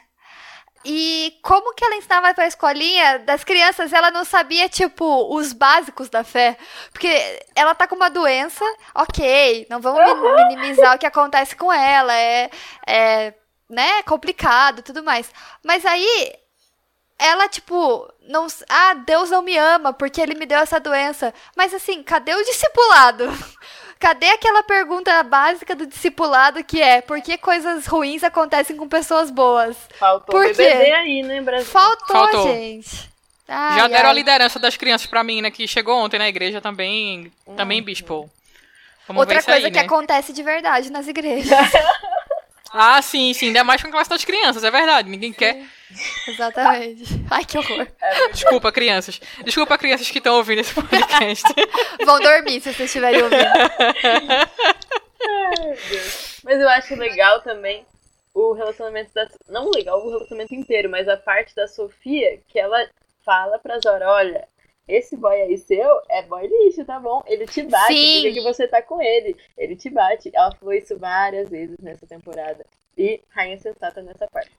Inclusive, Sim, ela não, vou comprar também não telefone, acobertou, não né? vou te ajudar. Isso. É, exatamente. Aham, linda. Não acobertou as safadezas. não acobertar Sim. Foi, menina, tapa, tapa, prima trocando tapa na casa da. Tem que a avó vir separar. Meu Deus. Não, e outra coisa maravilhosa que eu achei foi, é, voltando a Zora, quando Zora vai morar na casa lá da avó e tem que acordar todo dia de 6 horas da manhã pra fazer discipulado. pra ler a Exato. Bíblia. eu achei sensacional, eu amei muito. E até quando Sofia tá lá meio rebelde, é, Grace fala pra ela, ó, se liga aí, que daqui a pouco se tua avó souber disso aí, vai te colocar pra ler a Bíblia também de 6 horas da manhã. Presta atenção aí, garota. Ai, ai. Muito sensacional. Mas eu achei, assim, até bem exagerada a crise de fé dela. Também achei que foi mal escrita essa parte, assim. Sim, sim. Talvez quem não é cristão, ou quem é um pouco mais novo de fé, a- se convença. Mas eu acho que, assim, pra gente que é um pouco mais velha aí nisso, a gente não se convence muito fácil, não. Porque a gente já passou por muitas crises de fé, a gente sabe como é. Então, não é muito daquele jeito, não, tá? Só pra avisar, assim, caso você nunca tenha tido uma. E outra, terminou com aquele boyzinho, tão bonzinho ele, rapaz. Terminou com o Pois pobre é, coitado do garoto. com ela e tudo. Tá, Isso. exatamente. Não é todo dia. Exato. Pelo amor de Deus, Sofia, volta pra Jesus. É, campanha. Sofia volta para Jesus. Não tava no último culto, né?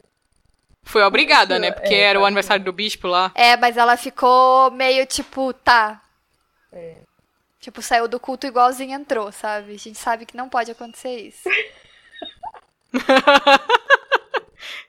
Heresia.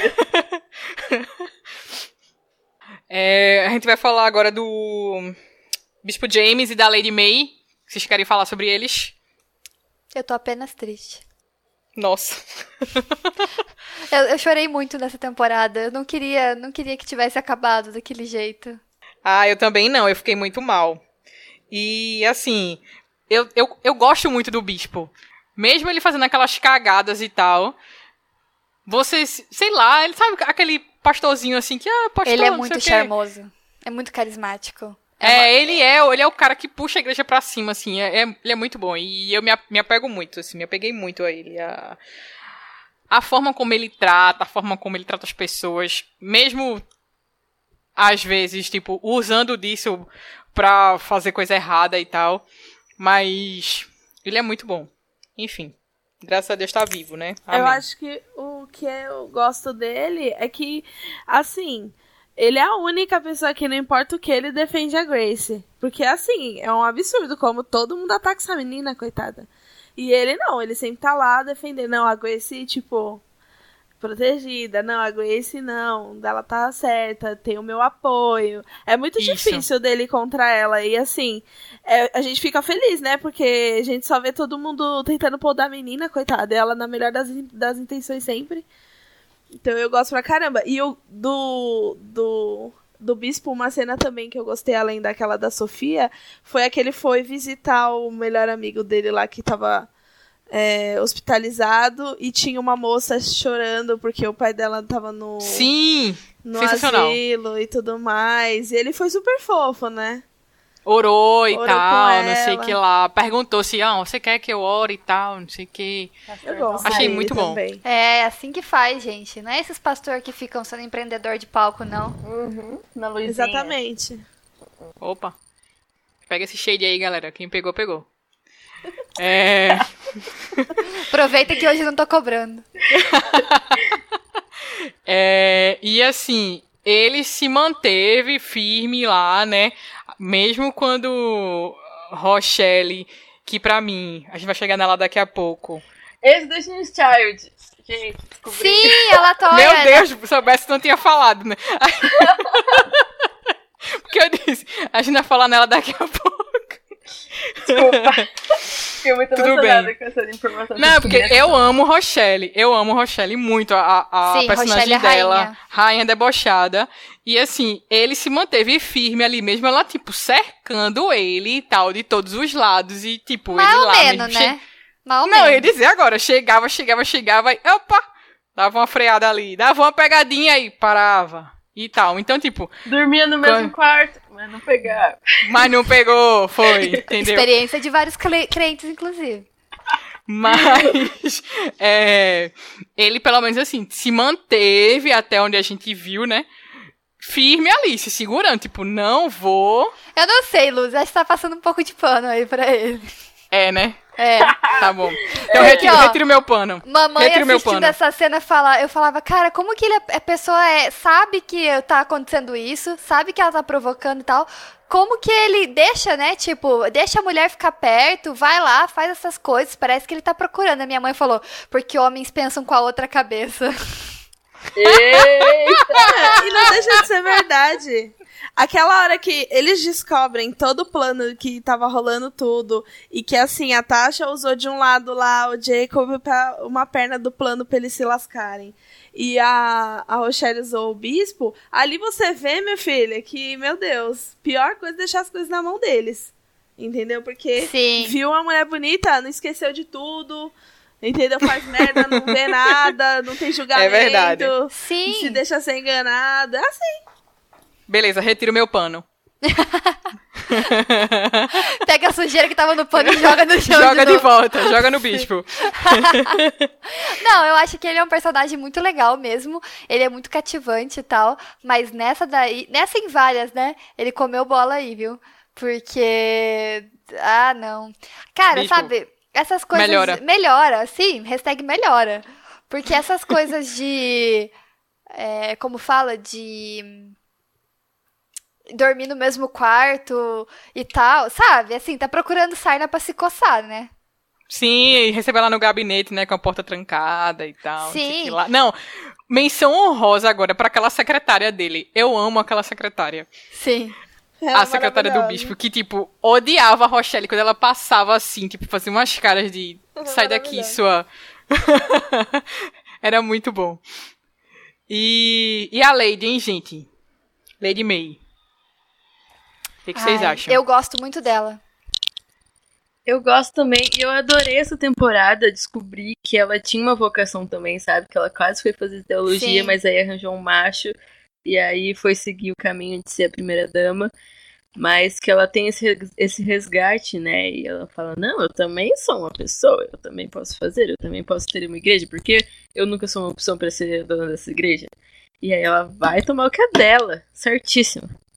Não, eu, eu ia falar que eu gosto dela também e que eu adorei a, a participação da amiga dela, famosíssima. Sim, pastora sim, sim. famosíssima, Que inclusive é a, a Patti LaBelle, né? Sim. A, a, Isso. moça- a atriz que tava fazendo lá era a Pa- a Patti LaBelle. E assim, ela é muito engraçada porque é super caricata, a amiga dela e parça. E a gente já soube de um passado da, da Lady May que a gente não conhecia, né? Então, de Verdade. sonhos que ela abriu mão, que é a realidade também de muitas mulheres de pastor e tal, que às vezes tem sonhos, e às vezes não é nem sonho de ser pastora também, né? Mas às vezes tem outros sonhos e a- acaba largando tudo pra seguir o pastor, tal, O chamado do marido, né? É. Eu gostei bastante desse Sim. viés que a gente teve na terceira temporada. Sim, verdade. E eu gosto muito da atriz que faz a Lady. Aquela cara dela, assim, de superior, sabe? Quando ela, quando ela vem entrando assim, tipo, você vê que a áurea muda quando, ela chega, sabe? Que ela faz aquela cara de tipo, estou flutuando. É, é, falou comigo, sabe? Eu, eu acho sensacional. Eu gosto muito da atriz. E tem toda a treta que des- descobrimos porque ela não gosta muito da Grace, né? Verdade. Série maltratando. Bafão, bafão da série. Chocada. Verdade, passada. Ali eu fiquei um é pouco de ranço dela, viu? É, mas eu acho que a Lady May é uma personagem muito, muito, muito complicada. E é isso que me faz, assim, no sentido de gostar dela por, por tudo que ela passou. E ela, tipo, ainda superar, assim, e ser uma mulher super. É, que luta pelo que é dela e tal. Ela é uma mulher muito forte, no sentido bom e no sentido ruim, porque ela também é muito, tipo, uma muralha intransponível, né? E isso é ruim, é ruim para ela.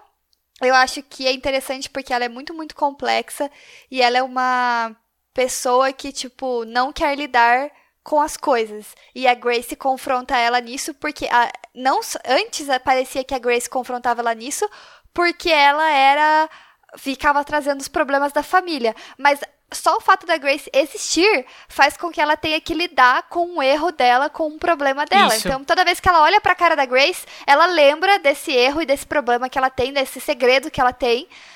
E, enfim, né, que agora provavelmente não vai ser mais, não é mais um segredo tão grande assim, as pessoas vão começar a descobrir, provavelmente, né? É, pessoas que importavam já descobriram também. Isso. E, e tipo, é, você vê que ela é uma. E existem muitas mulheres assim, né? Mulheres que têm muitos, muitos problemas, precisaram construir, porque, uh, não sei se vocês lembram, mas a própria Lady May sofria abusos também. E ela, quando criança.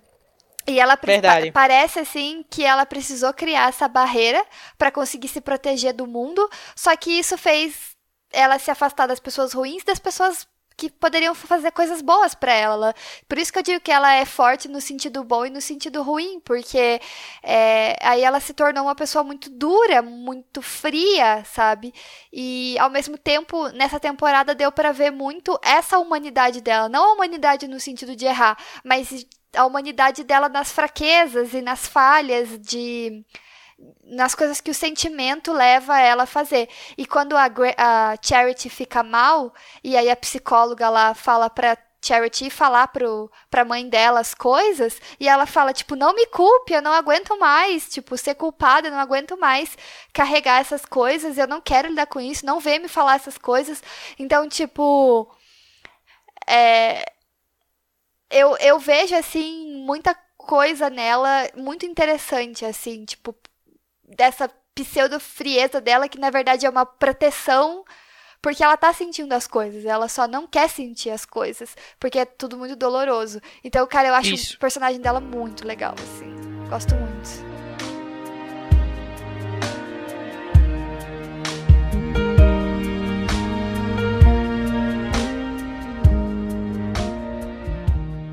É, o trio final, que é o trio dos, entre aspas, vilões da série, que é a Rochelle, a Tasha e o Basie. O que, é que vocês acham? Podem fazer num bolo só ou podem falar sobre cada um deles? Então, tem o rolê da PIB que pegou fogo que ficou meio inexplicado, né? Botaram fogo, não botaram Verdade. Fogo. Da First Baptist. Inclusive, ninguém aguenta mais esse plot, ah, né? Vale pelo ressaltar. Amor de Deus, let it go. Por favor. Uhum. E aí eles estão lá na vingança doida deles. A Rochelle, ex-Destiny's Child. Isso, agora sim, agora podemos falar. ex-Destiny's Child, gente. Do muito, muito importante essa, essa, essa revelação, sim. exatamente. Beyoncé tá presente em todos os episódios do Redamascast. Só pra vocês, vocês não perceberam, tem que aparecer Sim. Beyoncé. É uma regra que a gente tem. É uma regra. E Rainha do Deboche, pra mim. Eu acho ela maravilhosa. Eu, eu amo muito a, a personagem dela. E ela é uma contadora, né? Vale ressaltar. Ela rouba um bocado, mas ela é uma contadora. E. Quem pegou, pegou. É, enfim. E é, eu acho ela maravilhosa. Eu acho as, as roupas dela sensacionais o, a cara dela de deboche, quando ela tá, tipo, falando com as pessoas, assim, de debochada. O tipo, a cara da Lady May de superioridade e a cara dela de debochada, para mim, são os pontos altos da, da série, assim. E os é... embates dela com a Lady May eram maravilhosos, porque às vezes uma ganhava, Sim. a outra ganhava. E assim, ok, são mulheres rivais e a gente pode discutir o problema nisso. Mas assim, as atrizes, tipo, o nível de poder, assim, das duas era muito incrível, assim. Maravilhoso. E é, ela é irmã do Base, né? Que é o cara que. o, morreu num incidente com o, o pai, com o bispo, né? E ele carrega essa mágoa dentro dele e o sonho dele é se vingar do bispo e acabar com o, o império do, da, da Greenleaf, né? Dos Greenleaf, no caso. E eles vão nessa vingança louca, envolve lá a Tasha, né? Que é a esposa de Base. Que, coitada, meu Deus, ela. Eu gosto dela. Ah, não, eu amo também. Mas, tipo, ela só queria, tipo. Ela ama o marido dela e ela faz as coisas meio que forçadamente, né? É, e ela acha que o marido morreu porque ele sumiu sem dar explicação nessa temporada, né? Isso. E depois ele volta do nada e quer levar ela pra terminar, concluir o plano de vingança e tal, não sei o que. Ah, e outra cena maravilhosa também. Que, enfim, é maravilhosa, mas não é. Que é aquela cena que Base vai na igreja para matar o bispo que eles ficam lá se falando e se xingando e não sei o que. Tipo, eu acho que aquela cena, os cinco primeiros segundos dela são muito boas. Só que depois, tipo, o bicho fica lá meia hora, o cara não atira, eles ficam discutindo, o bispo não toma a arma da mão dele, ele não atira no bispo. Acaba o episódio com um tiro, você não sabe se o bispo morreu, né? E eu não e, entendi, tipo, porque o bispo, o bispo fala para ele: "Ah, você não é um assassino". E daí ele começa a chorar e você vai não. embora. É. É, é mesmo, sou não. Opa, lembrei. Lembrei. ai, ai. Pra você ver a lábia ai, desse Deus. homem, o bispo, que ele só fala, você não é tal coisa, a pessoa fala, é verdade, não sou. E vai embora. Mas aonde que Jacob herdou a boca de mel dele? Daí, viu? Verdade, esse, verdade. Esse é filho do bispo mesmo. Genética, genética, tem quem puxar. E acho que é isso, né? Eles terminam fugidos, a gente não sabe se vai voltar esse plot na quarta temporada. Eu espero muito que não, que ninguém aguenta mais essa vingança chata. É... E é isso, né? Eu acho que de personagem a gente já bateu todo mundo, né? Acho que sim. Eu acho engraçado como a Rochelle vai ajudar a Grace, né? Com o negócio do fundo. Ah, sim, verdade.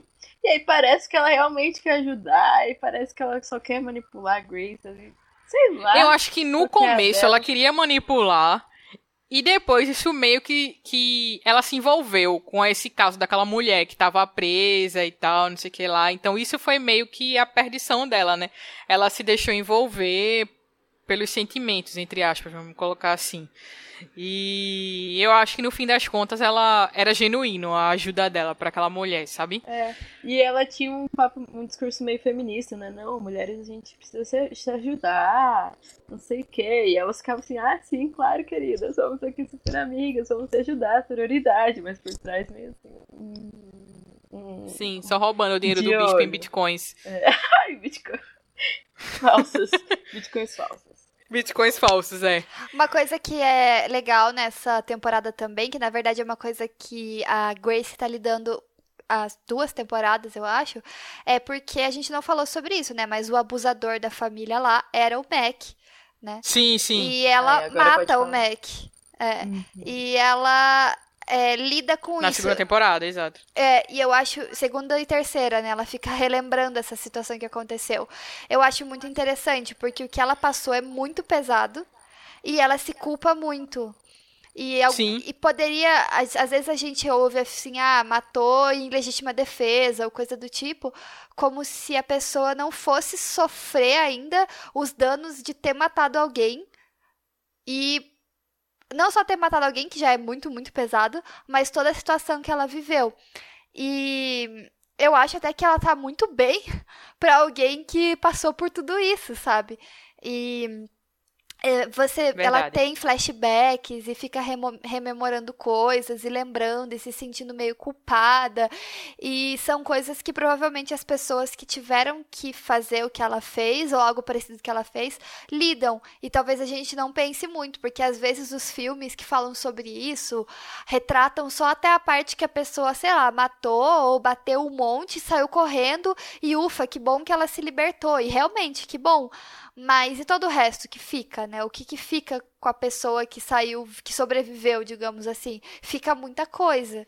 E é muito interessante como a, a Grace lida com tudo isso. Eu acho que todos os personagens têm um, uma camada mais profunda, sabe? Uma coisa mais profunda lá embaixo. E isso que torna essa série tão especial, assim.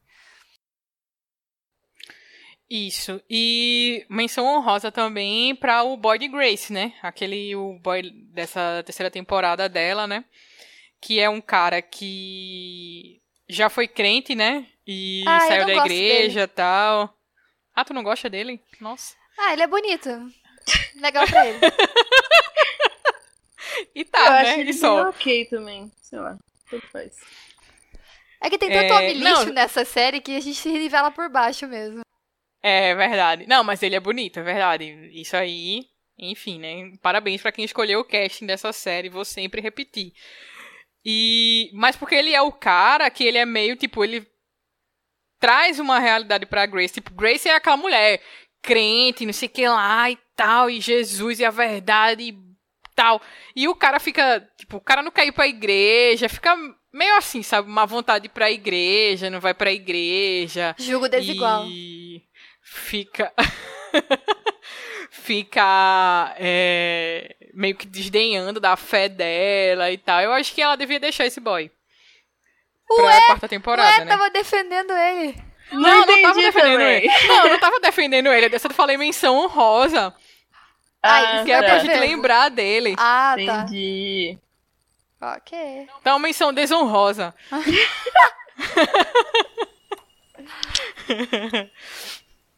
Acho que aí tem, é, tem o boy de Grace, né? Que, enfim, menção desonrosa agora. Tem a Oprah, né? Que aparece na série esporadicamente como a irmã da Lady May. Que. Nessa ela nem apareceu, né? Na terceira. É, não, infelizmente. Não apareceu. E eu acho que é isso, né? Ela acho que a gente já bateu todo mundo. sendo a Oprah. É. Apenas. Sendo a dona da série inteira, né? Exato. Mas assim, o que vocês esperam pra próxima temporada? Porque além da gravidez de Zora, que a gente espera que não aconteça, é, a série terminou meio naquele final de novela, né? Foi. Todo E- mundo unido novamente. Exato. E aí parece assim, a impressão que eu tive é que, tipo, talvez eles tenham feito isso porque eles não sabiam se ia cancelar a série ou não. Não sei se é verdade isso, a gente pode confirmar. Mas parece muito que tinha algum medo. Ou eles vão mudar o rumo da série completamente, né? Tipo, vai ser uma coisa totalmente nova. Porque não dá pra. Na, na segunda temporada, na- na- no final da primeira e no, no final da segunda, você conseguia prever mais ou menos o que iria acontecer. Só que nessa não tem como saber. Porque eles fecharam meio que tudo, assim, né? Sim. É. Tem o rolê da igreja lá que tá comprando a Calvary. E da Igreja ah, Branca. a O que me é deixou, me verdade. deixou brava, porque, assim, eu senti a mesma coisa que a Grace sentiu. Quando tá falando ali, ah, harmonia, não sei o que lá, não sei o que lá, são nossas bases. Mas quando fala, é uma igreja que não vê cor, é uma igreja não sei o que lá, é uma igreja não sei o que lá. Ah, não. A igreja branca, a denominação branca que tá comprando, né, resumindo, a Calvary. E aí tem, no final dessa temporada, a Grace termina com aquela oração, né? Vamos tomar de volta o que é nosso. Então eu acho que o plot vai ser a Grace tentando dar um golpe ali e recuperar o que é dela por dentro. Porque ela ainda tá como pastora interina, né? Faz muito sentido essa teoria. Eu achei também que. Depois que eu vi o último episódio, eu fui olhar no aplicativo, no meu aplicativo de, de série, se ia continuar. Porque eu também achei que tava acabando, porque foi um final muito. Mas eu acho que talvez vá ter alguns dos conflitos que tinha na primeira temporada, tipo, ah, o, Jacob tentando voltar a ser pastor, alguma coisa nesse sentido. E aí essa, essa questão da igreja aí, né? Da franquia de igrejas aí que. Eu acho que vai ser mais ou menos isso. O, os, os conflitos da próxima temporada. Eu acho que, que também é, pode acontecer é, ou eles tentarem pegar a igreja de volta, ou eles fundarem a própria outra denominação, sabe? Começar tudo de novo e voltar ao início de tudo, a formar uma, uma nova igreja e tal. Será? É, não sei. É, não sei também. Até porque no final ficou aquela história, tipo, é, a briga lá do bispo com a Lady pra, tipo, de quem é a igreja? A igreja é minha, eu quero a igreja, a igreja não sei o que. Aí no final ele deu a igreja pra ela, ele, tipo, fique com a igreja, só que não tinha mais igreja, né? É. E Aham. pode ser que ela, tipo, se revolte e queira criar a própria denominação Mas e tal. Enfim, acho- acho, é, deixou muito aberto. Eu acho que, na verdade, o clima ali foi de vamos todos nos unir agora, apesar dos últimos dias. Todo mundo superou as diferenças, vamos todos viver em família e recuperar isso juntos, entendeu? Não importa qual Greenleaf, algum Greenleaf tem que ganhar esse negócio de volta. E eu acho que Isso. Hum, boa. Tá aí, previsões estão pra próxima temporada. Ó, e outra coisa agora. E quando o bispo morreu, que voltou naquela cena de tendo jantar e O tal. próprio Lázaro. Vocês acharam que era um, um espírito do bispo? Porque eu achei. Quê? Porque na cena o bispo vem andando e, tipo, tá todo mundo assim na mesa e ele vem andando sem falar nada. Eu pensei que era um espírito do bispo vindo na casa ver a galera almoçando, tá ligado? Tipo, reunida Ô, e Lu, tal. você tá assistindo muita novela da Globo. Foi, tô achando muito na, muita, novela espírita. Aí quando eu vi, pensei, ele é, sentou eu- na mesa. Aí o quê? Ele tá vivo? Eu pensei que ia ser aquela cena de novela espírita que vai pro plano espiritual, sabe? Que aí Ele voando assim, É, bem tipo ghost. É, é sério. Tá vendo? Vocês não fui a única. real isso? eu pensei que ele ia, tipo, tá sonhando, entendeu? Meio que sonhando, meio que tendo uma É, visão. Entendi. pensei que sonho. Uma- Eu uma pensei que sonho. É, um sonho, exatamente. Tipo, alguém tá sonhando, sei lá. Eu pensei que era alguma coisa nesse sentido. Uhum. Mas eu tava convicta de que ele tinha morrido. Porque Eu achei porque que era o ele viu velório dele, porque tava todo mundo de preto. É, eu acho que eles Isso! Ah, isso mesmo, também. nós. Nos enganaram. Mas eu achei que. Porque tá ele- todo mundo dizendo assim- visão, que ele disse que É. teve uma visão. Eu tinha certeza que ele tinha morrido. Uhum. E eles falam assim, não, hoje é um almoço em homenagem ao bispo. Eu achei que era, tipo, fala, morreu há seis meses, tá ligado? Em homenagem à memória dele, né? Isso. Ai, gente, fomos Bia, só tu, não, só tu não acreditou. Não, eu acreditei que ele tinha morrido, mas achei que era o velório dele, não que ele seria- surgiria como um espírito ali. eu não sou espírita, gente. Não, eu não achei que ia ser um espírito, achei que era uma visão e ele tava ali voando. É, tipo e- isso, é. Não, não achei que ia ser um espírito, achei que ele ia estar ali voando. Eu achei que ia ser uma gaivota, então. E ele indo pro plano espiritual, Ah, subindo eu fui assim, ó. criado com novela da Globo mesmo. Não tô É, a viagem aqui. evangélica. A viagem total agora. aqui. Oh, mas se ele teve essa visão, então provavelmente não. Ou a visão dele foi meio. Opa, acho que você imaginou isso aí. Ou foi é, para outro momento, né? Não, mas a visão depois ele fala, né? É, ele explicou. É. Eu não lembro. O que, que ele explicou? Ele disse que era o. f- que ele. Eu acho que foi isso, que ele tinha entendido que a visão dele era o fim de um ciclo. Tipo, uma Que coisa ele achou assim. que era o fim da vida dele, Que Ah, mas que não é era verdade. isso. Era aí, tipo, o fim de um ciclo. Eu acho que foi isso que ele falou, se eu não me engano. E aí ele Uhum. confundiu a visão, confundiu. Mas eu tava levando super a sério a visão, gente. Visão essa que leva a Ué, sério a ué. visão. Do Bishop Pô, ainda. eu sou, em sou que- pentecostal, a gente leva a sério essas coisas.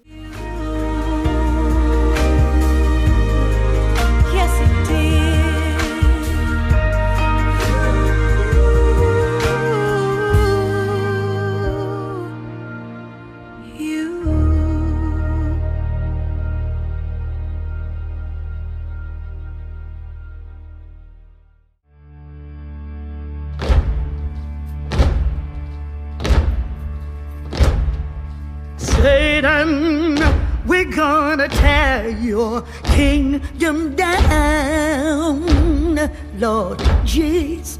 Oh, we're gonna tear your É isso pra quem chegou até aqui, ouviu, quem assistiu, pegou um monte de spoiler agora.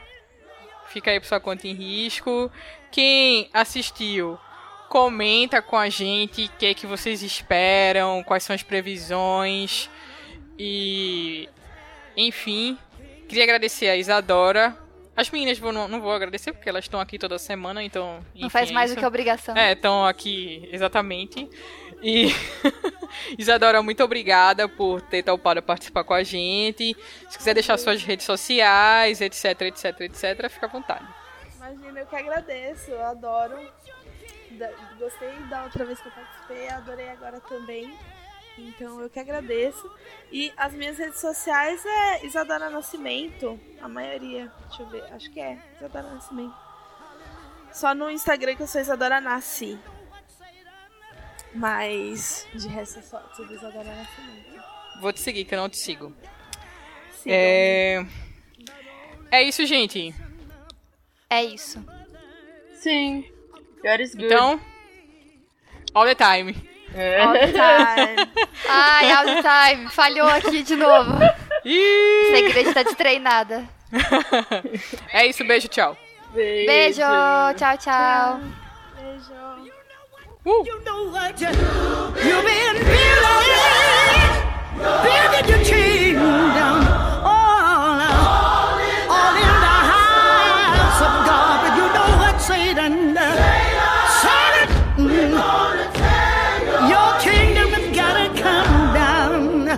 Not only that, but listen.